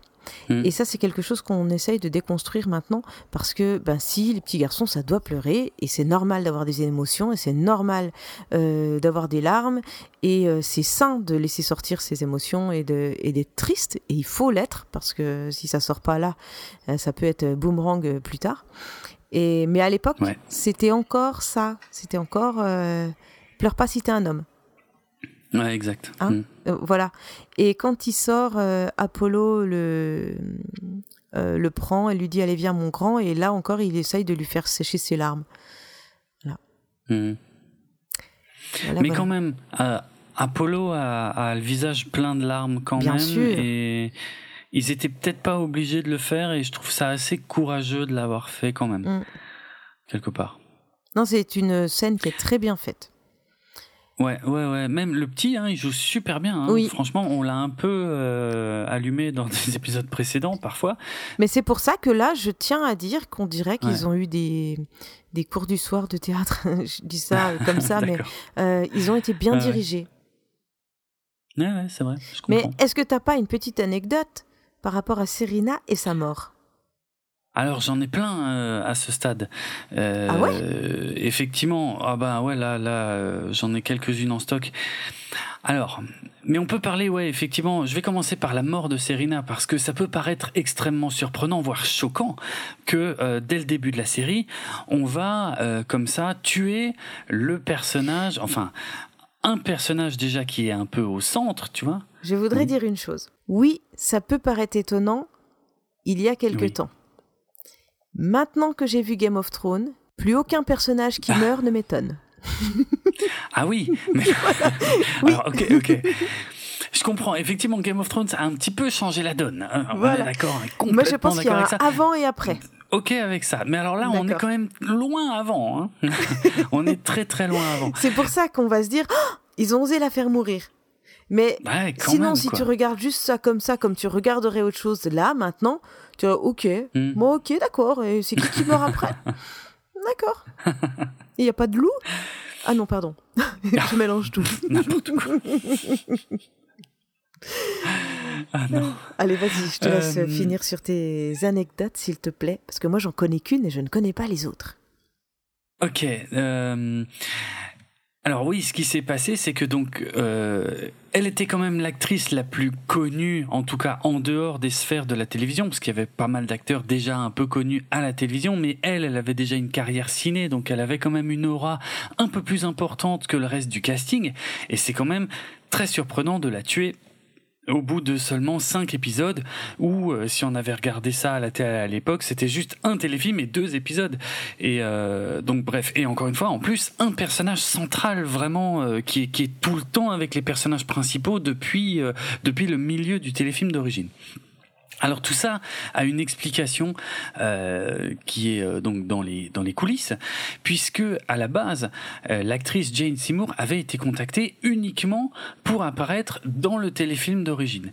Et comme je l'avais déjà euh, dit quand on avait traité donc le, le, téléfilm et la, surtout la fin du téléfilm, elle était censée mourir d'une espèce de d'exposition, de, d'empoisonnement. Je sais plus si c'était un empoisonnement ou une exposition à des radiations, mais elle elle était censée mourir à la fin euh, du, téléfilm d'origine. Et donc l'actrice était venue, elle avait tourné ses scènes, incluant donc sa mort, euh, et elle était repartie. Et euh, il y avait eu des projections tests qui avaient été réalisées, comme ça se fait beaucoup aux États-Unis. Et le public avait réagi globalement négativement à la mort du personnage de Serena. Euh, du coup, les, producteurs avaient pris la décision de, de couper ces scènes, de couper les scènes où euh, on, réalise qu'elle est malade et de couper les scènes qui euh, nous font comprendre qu'elle est morte. Et, euh, et de d'enlever complètement ça de l'histoire et ça fonctionne. Le, montage passait bien comme ça. Et puis ils ont recontacté Jane Seymour et ils lui ont dit voilà on voudrait que vous continuiez le reste de la série et elle elle a dit bah attendez je comprends pas euh, moi j'ai tourné ma mort. Je vois pas du tout comment je pourrais être là dans le reste de la série. Alors ils lui expliquent ils lui disent non non on a coupé tout ça et ça peut fonctionner et vous pouvez y revenir. Et elle dit ah oui mais non moi ça m'intéresse pas du tout. Non non euh, non non moi j'ai juste signé euh, pour euh, voilà pour être là pour le téléfilm mais euh, non non le reste de la série euh, ça m'intéresse pas je, je je veux pas c'est pas c'est pas du tout c'est pas le deal. Moi je voulais juste faire le téléfilm alors ils étaient emmerdés et puis euh, bon, elle était quand même connue, elle pouvait euh, faire venir du monde et tout, euh, donc ils lui ont doublé son salaire. Elle a dit non. Ils lui ont triplé, d'ailleurs on dit pas salaire, je pense qu'on dit plutôt cachet. Elle a dit non. Alors ils ont quadruplé. en lui faisant la promesse qu'il ne la faisait revenir que pour deux épisodes supplémentaires. Et là, elle a dit, ok, mais si je meurs à la fin vraiment pour être sûr qu'elle reviendrait plus. Et donc elle a vraiment accepté à la condition qu'elle qu mourrait. Et c'est pour ça que en seulement deux épisodes, elle a son personnage a une évolution fulgurante parce qu'elle va euh, devenir pilote, euh, se marier et mourir euh, en seulement deux épisodes. Et c'est c'est un truc que même Glenn Larson, le créateur de la série, a, un petit peu euh, déploré parce qu'il il a trouvé que ça allait trop vite, mais il n'avait pas le choix. Elle n'a accepté en quadruplant son cachet, euh, de revenir que pour deux épisodes. Donc il fallait tout mettre dans ces deux épisodes. Euh, et ce qui explique aussi, je pense, que pour lui faire plaisir et pour la faire revenir, parce que si elle est maline, elle a dû quand même bien négocier son truc, euh, je pense que c'est aussi pour ça que son rôle est beaucoup plus intéressant et riche et, et qu'elle a l'air moins nunuche que dans le téléfilm d'origine. Je pense que c'est pour ça qu'elle est mieux écrite, pour, pour dire les choses simplement. Donc voilà. Euh, voilà les, les, les raisons euh, de, de, de, la mort de Serena, mais évidemment euh, tout ça avait quand même pris pas mal le public par surprise à l'époque parce que euh, voilà les coulisses là, elles n'étaient pas forcément connues. Aujourd'hui on le sait, c'est facile, mais à l'époque c'était quand même un, je dirais pas un twist, mais mais pas loin quoi. Ouais, ouais. C'est comme c'est quand même pas courant de finir comme ça sur un un final aussi négatif. Ouais aussi dur dans un dans une émission familiale quoi. On pourrait presque rapprocher ça. Ah oui, clairement les personnages ne meuraient, ne mourraient pas quoi. Hein. Mais non, jamais, jamais, jamais de la vie. Ouais, ouais c'est clair. même on regardait des séries où il leur arrivait, il leur arrivait des trucs de fou, mais on n'avait pas ce Hmm. suspense parce qu'on savait que de toute façon il, il leur arriverait rien. Bah, globalement, il risquait jamais rien. Ouais, c'est clair. Donc, c'était quelque part, ça a servi la série. Hein, euh, Ah, ça en a fait quelque chose de surprenant. Bah ouais. Bah oui, parce que Ah du ouais. coup ça ouvre le champ des possibles aux scènes suivantes, tu vois. Ah oui. les, Oui, prochaines euh, les prochaines batailles ou quoi, on peut s'att- on va vraiment vibrer parce que euh, on se dit ils peuvent mourir.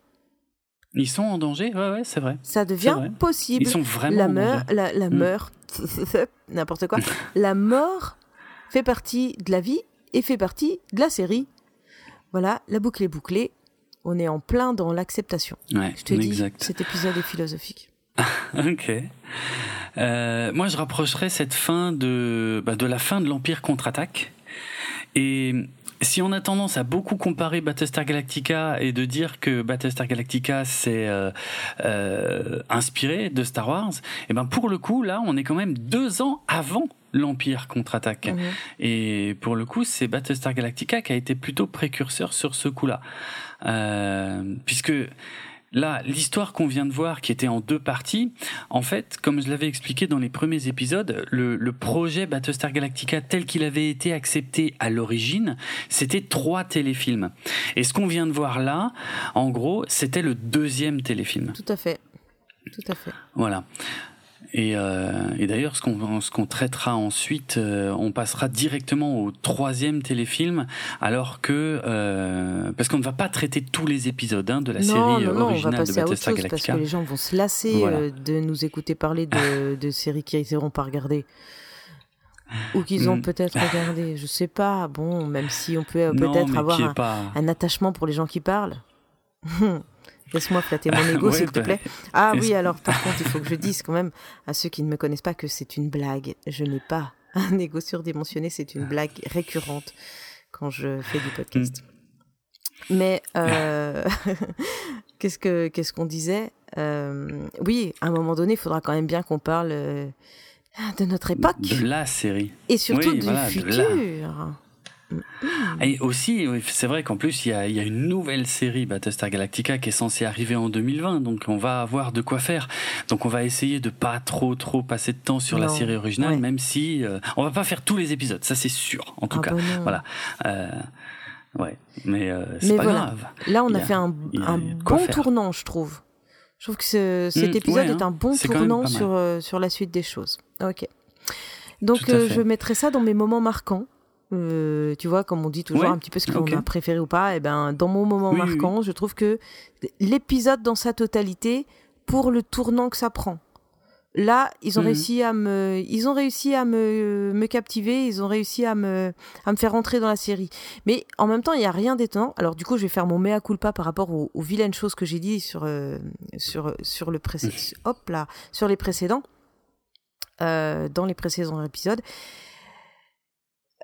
Comme un peu toutes les séries, on te dit, euh, il y a cinq saisons, mais ne t'inquiète pas, les quatre premiers épisodes, il faut te, il faut te mettre dedans, laisse lui la chance, laisse le temps à ce que l'histoire s'installe. Bah, je dirais pareil là, quoi, en fait. Ah ouais, ok. Est-ce que tu me rejoins? Euh, oui, oui, le, le changement de ton est évident et, et- et je trouve que ce cinquième épisode euh, est vraiment très réussi. Et hum, le, le début du quatrième épisode ne laissait pas forcément penser que que ça pourrait euh, se terminer comme ça là. Donc Non, vraiment, ouais, ouais. Non, c'est a- sûr, mais on sentait déjà que l'écriture était un peu plus travaillée. Je commençais à me Ouais, mettre ouais. plus dedans. Voilà. Et puis peut-être aussi que je commençais à apprendre et à connaître les personnages où j'avais moins ce- cet effort à faire pour euh, attends t'es qui? Tu fais quoi? T'es- ah oui c'est vrai mais, mais c'est vrai peut-être aussi hein, il faut du temps pour apprendre Ouais, tout oui, ça c'est possible. une série, c'est pas comme C'est un possible. film. Un film, normalement, en 5 minutes, tu dois être dedans, parce que sinon, c'est que le film est pas bon. Euh, la série, elle, Oui. elle, elle a le droit et elle a le temps de, de se poser. C'est un risque, Tout mais elle peut prendre le temps. Mhm. Voilà. Ouais, c'est vrai. Voilà euh, vrai. mon ma petite euh, conclusion, j'ai envie de te dire. Alors, je te laisse la parole pour ta conclusion à toi sur tes petits moments, sur euh, qu'est-ce que t'as aimé, hormis les lampes? Il y a, euh, hormis les lampes, il y, a un, il y a un passage que j'aime beaucoup. Il y a une citation que je trouve très belle, mais qui malheureusement n'est qu'en VO. Oui. Je sais, je dois être chiant avec cette Mais histoire non, de VO. absolument pas. Mais euh, il y a un passage que je trouve, en plus de tout ce qu'on vient de dire, hein, euh, parce que c'est vrai que je trouve qu'il y a vraiment une, euh, un virage dans la série à ce moment-là. Mais euh, tu sais, quand les pilotes, quand les hommes euh, donc se présentent sur la passerelle de, du Galactica, euh, ils veulent participer à la bataille, ils veulent reprendre leur Viper et aller participer à la bataille. Ceux qui étaient malades? Ouais, ceux qui Mhm. étaient malades. Eh ben, il y a le colonel Tai, donc c'est surtout un dialogue entre le colonel Tai et Boomer. Et euh, et il y a le colonel Tai qui est surpris et qui leur dit donc en VO, euh, qui leur dit mais vous tenez à peine debout. Et Boomer, il lui répond ouais, mais un pilote, ça euh, un Viper, ça se pilote assis. Oui, c'est vrai. Et voilà, j'aime bien, j'aime bien cette euh, parce que il, il est vraiment très digne. On sent qu'ils sont malades, qu'ils sont encore faibles, mais ils ont envie de participer, ils ont envie d'aller défendre les leurs. Et je j'aime beaucoup, euh, voilà, j'aime beaucoup cette citation qui malheureusement ne passe, qui n'a pas du tout été traduite comme ça en VF. En VF, c'est beaucoup plus bateau. En VF, c'est juste Tai qui dit vous n'êtes pas en état d'y aller et Boomer qui répond un vipère, c'est mieux que l'hôpital. Euh, je trouve ça Ah, vachement oui, moins C'est pour ça que classe. ça m'a moins marqué. Et en même temps, encore une Ouais. fois, ils sont prêts à tout, quoi. Ah, c'est bien. Mais ouais, ouais, ouais, ouais. Et voilà. Et, peut-être le seul point faible que moi je trouve à cet épisode, c'est Adama. Adama qui est quand même généralement la voix de la raison. Je le trouve plusieurs fois déraisonnable dans cet épisode. Euh, même si au final il, il a pas tort euh, que effectivement il y avait bien le chemin de la terre qui était indiqué euh, dans les inscriptions et tout. Euh, il avait quand même rien qui le prouvait, tu vois. Ouais. Il, a- il- Mais- il s'est basé uniquement sur sa foi et c'était un Hmm. pari un peu risqué. Je Eh trouve. ben moi je lui accorde des circonstances atténuantes parce que quand t'as tout un peuple derrière toi qui attend une solution et que c'est toi qui dois l'amener, Hmm. bah au bout d'un moment faut aller gratter ailleurs. Et c'est pas Hmm, évident de trouver ok. une solution, donc il, il avait celle-là. Moi j'ai moi j'ai un peu l'impression que c'est la solution de repli et il faut qu'il y croit quoi, il a pas le choix. D'accord. Voilà. Ouais. C'est Ah l'idée que ça- m'a donné. Ça se tient. Voilà.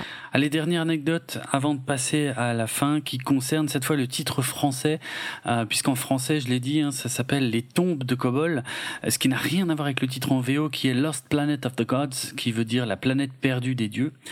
Ou la planète des dieux perdue Non, bon bref. Euh, ce qui est rigolo, c'est que Les tombes de Kobol, le titre français, est en fait extrêmement proche du titre euh, du script original de ces deux épisodes qui s'appelait Tombs of Kobol. Euh, donc euh, voilà, c'est le titre en VO a changé en cours de route, mais c'est finalement le titre original qui a été euh, quasiment littéralement gardé pour la version française. D'accord. Voilà. Ok. Alors est-ce qu'on passerait à tes trois questions? Ah, allez, c'est l'heure de l'interro. C'est parti.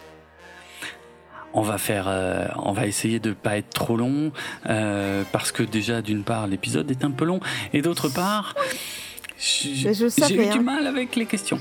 Ah, Ouais. je savais qu'il serait long. Euh, L'épisode là, je Ouais. savais qu'il serait long. Alors, j'ai la réponse à la première question, peut-être à la deuxième ou à la troisième, j'en sais rien. Ah j'ai bon noté un mot, j'ai fait, oh, c'est sûr, il va me demander ça. Bon, excellent. Euh, ok, j'espère que d'accord. Euh, Alors, hein. tu vas être très déçu. Je suis sûr. Ma, ma première question, elle est pourrie de chez pourrie. Je- Mais bon, j'essaie toujours que la première soit un peu plus facile. Mais vraiment, j'ai rien trouvé d'autre. Donc, toutes mes excuses pour cette question un peu Alors. merdique.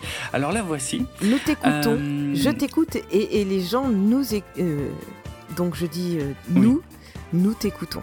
Mhm.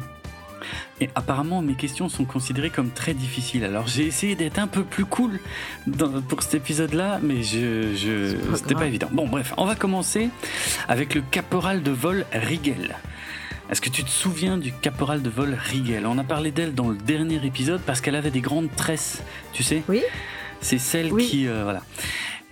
Eh bien, ma question, pourrie, c'est... Quelle est la coiffure du caporal de vol Rigel à la fin de cet épisode Euh... c'est bon ça. ah bah, je sais pas, euh, elle a les cheveux détachés. Oui, bah en gros c'est à peu près ça, oui. Tu, tu- on pouvait s'en douter si je pose la question, c'est qu'elle a de nouveau changé de coupe de cheveux. Euh, effectivement, dans le téléfilm original, elle semble avoir les cheveux euh, mi-longs, attachés, mais vraiment pas très longs. Puis dans l'épisode 4, elle avait ces grandes tresses que tu, que tu nous avais euh, signalées, ces grandes tresses rondes. Et en fait là, on dirait qu'elle les a défaites, les tresses, et elle a, elle a les cheveux, elle a les cheveux un peu attachés, mais elle a quand même les cheveux très très très longs et très raides. Et voilà, et c'était euh, c'était juste pour redire son nom. Elle s'appelle Rigel et elle est caporale de vol. J'ai été vérifié euh, sur une source euh, sûre hein, quel était son grade exact. D'accord. Voilà, ça c'était la première question pourrie. Que j'ai Euh, trouvé. Bon, C'est pas rassurant, je trouve que des réponses à des questions pourries. Ah, je t'écoute pour la deuxième. Ok, deuxième question. Bah, on l'a dit, Baltar s'introduit dans la tombe du dernier seigneur de Kobol. C'est d'ailleurs même Adama qui le dit, hein, que c'est le dernier seigneur euh, qui a été en activité sur Kobol avant qu'il n'évacue la planète et que la planète soit détruite. Enfin détruite, ou en tout cas qu'elle soit désertée. Euh, mais ce seigneur de Kobol, c'était le combientième Le seigneur de Kobol neuvième. Yes, joli, J'ai noté. j'ai noté Ouais. ça quand j'ai regardé l'épisode. Je fais ça, il va me demander, j'en suis sûre. Excellent. ah, c'est cool, ok. Ouais, ouais, c'est dit deux fois par Adama. Effectivement, c'était le neuvième. J'avais même noté le Hmm. dessin du symbole. Parce que je me suis dit, si ça se trouve, il va me demander le symbole du neuvième seigneur. Oh la vache Ah ouais, Ouais, Ah, ouais. J'ai aucune idée. C'est un espèce de, de soleil, mais avec euh, les rayons du soleil que ceux du bas. Pas, ah oui, oui, pas en oui, haut. si. Ah bah oui, c'est là qu'ils mettent le médaillon. Ouais, ouais, d'accord. Exact. Ok, Ah. pas mal. Troisième question Euh, ah, alors, troisième question, normalement la plus difficile. Euh, donc, on est toujours sur la planète Kobol Ouais. Et on est toujours en lien avec cette planète. Comment s'appelait la plus grande cité de Kobol? Alors c'est la première cité, que j'ai noté sur ma feuille. En fait, ça y est, j'ai compris comment tu posais les questions. Euh, du coup, quand j'ai regardé l'épisode pour la deuxième fois, je me suis dit, je vais noter les trucs où il y a des mots compliqués qu'on ne doit jamais faire attention. Alors, euh, je, je- je l'ai- comme je l'avais en, en VE en VF, moi, ben, on comprenait Ouais, pas trop trop bien. J'ai écouté plusieurs fois ce mot, mais alors du coup, on a l'impression qu'il dit Eten ou Ouais. Ten, ou je sais pas, un ça. truc je- comme ça, première cité. Mais je je- j'ai pas compris exactement le mot. Tu as la bonne réponse Oh. et je suis complètement d'accord avec toi dans le sens où il le, il le dit très mal en VF parce que c'est Eden tout Ah, simplement. ah bah oui, ah bah oui, ça se tient. Ouais. D'accord. Oh, J'ai oui, pas triché. tient. Je vous assure, je n'ai pas triché. Non, non, c'est vrai, je suis témoin, elle n'a pas triché et elle a les réponses aux trois J'ai questions. juste compris ton Bah, fonctionnement. C'est vrai, ça y est Ok, T'auras plus qu'à en changer. ok, cool. Euh, bah on verra, mais en même temps, euh, tu sais, j'ai pas 36 000 éléments dans les épisodes sur lesquels je peux m'appuyer pour poser les questions. hein. Ah bah oui, Euh. je vais noter les mots, je vais noter les mots euh, dont tout le monde se fout dans les épisodes et je sais que tu vas en poser. Ah mais je suis trop contente parce que j'ai vraiment noté ça. Je te, je, je pourrais, bon, c'est pas de la vidéo, mais sinon je te montrerai mon petit papier Euh, Parce que je prends des notes sur papier. Excellent. et et j'ai, Mais je te crois, hein, tu sais. moi. je suis contente. Je suis contente. Excellent. Bon, bah voilà, bah nickel. Alors Éden, qui est encore une fois une référence complètement biblique, évidemment. Euh, donc euh, Au jardin. Éden, hein, comme le jardin d'Éden, voilà, euh, qui a été déserté, euh, mais d'où, qui serait aussi le berceau de l'humanité quelque part. hein. Donc encore une influence assez flagrante. Ça fait partie des sujets qui seront abordés dans le prochain épisode que vous entendrez, qui sera un épisode donc historica consacré aux influences de Battlestar Galactica, notamment toutes les influences religieuses et elles- religieuses et mythologiques, et elles sont très très très très très nombreuses. J'ai hâte d'entendre ça Ok. parce que parce que alors attends, j'arrête de te parler à toi et je parle euh, à nos chers euh, Oui. auditeurs auditeurs. Moi, j'ai Mhm. déjà entendu Jérôme nous parler de religion lors d'un déplacement où quand même, il faut le dire, on traversait la France, donc on avait vraiment le temps. Ah, oui. Et je crois qu'on a Oui, fait euh, Rennes, l'Est, où on a parlé quasiment que de ça. En fait, non, on t'a écouté parler que de ça. Alors, bon, je pense que tu vas pas nous faire un épisode de 8 heures, Non. mais c'était passionnant. C'est comme ça, je te mets bien la pression. Toi, t'as mis un bon gros coup de Ah teasing. oui. Moi, je te mets un bon, gros coup de pression là. J'ai hâte de t'entendre et voilà. Et la façon dont tu l'annonces, là, les, les, les auditeurs risquent de se dire Ah ouais, il est à fond dans la religion et tout. Euh, en fait, je sais pas si ça va m'intéresser. Ah, ouais. Euh, J'espère que c'est pas ce qu'ils ont compris. Mais ils le savent pas, peut-être qu'au quotidien, tu es en toge. Quoi Mais qu'est-ce que tu racontes? Ouais, en fait, c'est. Ouais, bon. Je discuterai de ça avec eux quand tu seras pas là. ça, évitera que tu fasses courir des, des, des rumeurs honteuses à mon sujet. Euh, Ça Ok. marche. merci pour ce teasing très réussi. non, moi, je voulais juste te mettre la pression. Ah, c'est gentil. Merci. Je t'en prie, c'est un plaisir. Je Toujours, n'hésite surtout pas à m'envoyer chier, hein, vraiment. Vraiment. Ok, je note. Euh, non, mais euh, moi, je, je, je sais comment tu prépares euh, tes épisodes, je sais comment euh, tu parles de certains sujets. Et, euh, et du coup, je sais d'avance que, que je serai la première à t'écouter. Ok. Eh ben, je t'en remercie. J'espère que ça intéressera les auditeurs aussi parce que c'est effectivement un épisode assez dense et qui a, qui a nécessité pas mal de recherches euh, qui nous attend là pour le prochain. Et donc après cet épisode Historica, nous on se retrouvera ensemble pour continuer les Analytica. Mais comme je disais, on va sauter quelques épisodes euh, de la série pour euh, aller directement au prochain double épisode avec des thématiques fortes et riches que j'ai sélectionnées pour le podcast. Ok. Eh bien, je pense qu'on va se saluer et se quitter là-dessus. Mhm. Donc, euh, on vous dit au revoir. C'était un vrai plaisir encore de partager ces moments avec vous. Et avec toi, Jérôme, Draven. Moi de même. Galactifrac est disponible sur PodCloud ainsi que sur Apple Podcast et Spotify et encore plein d'autres applications Android. Ouais. Et vous retrouverez toutes les notes de l'émission sur galactifrac.lepodcast.fr. Et si vous voulez, vous pouvez nous suivre sur Twitter et sur Facebook ainsi qu'Instagram pour un petit peu plus de contenu supplémentaire parce que vous savez que euh, Draven s'occupe de poster également euh, des liens d'articles, des photos et plein d'autres choses qui complètent, qui n'est pas une répétition de ce qu'on vient de dire mais qui souvent complète tout notre décortiquage de Battlestar Galactica. Voilà. Euh, Jérôme, je te laisse la parole. Moi, je salue tout le monde et je vous dis à bientôt.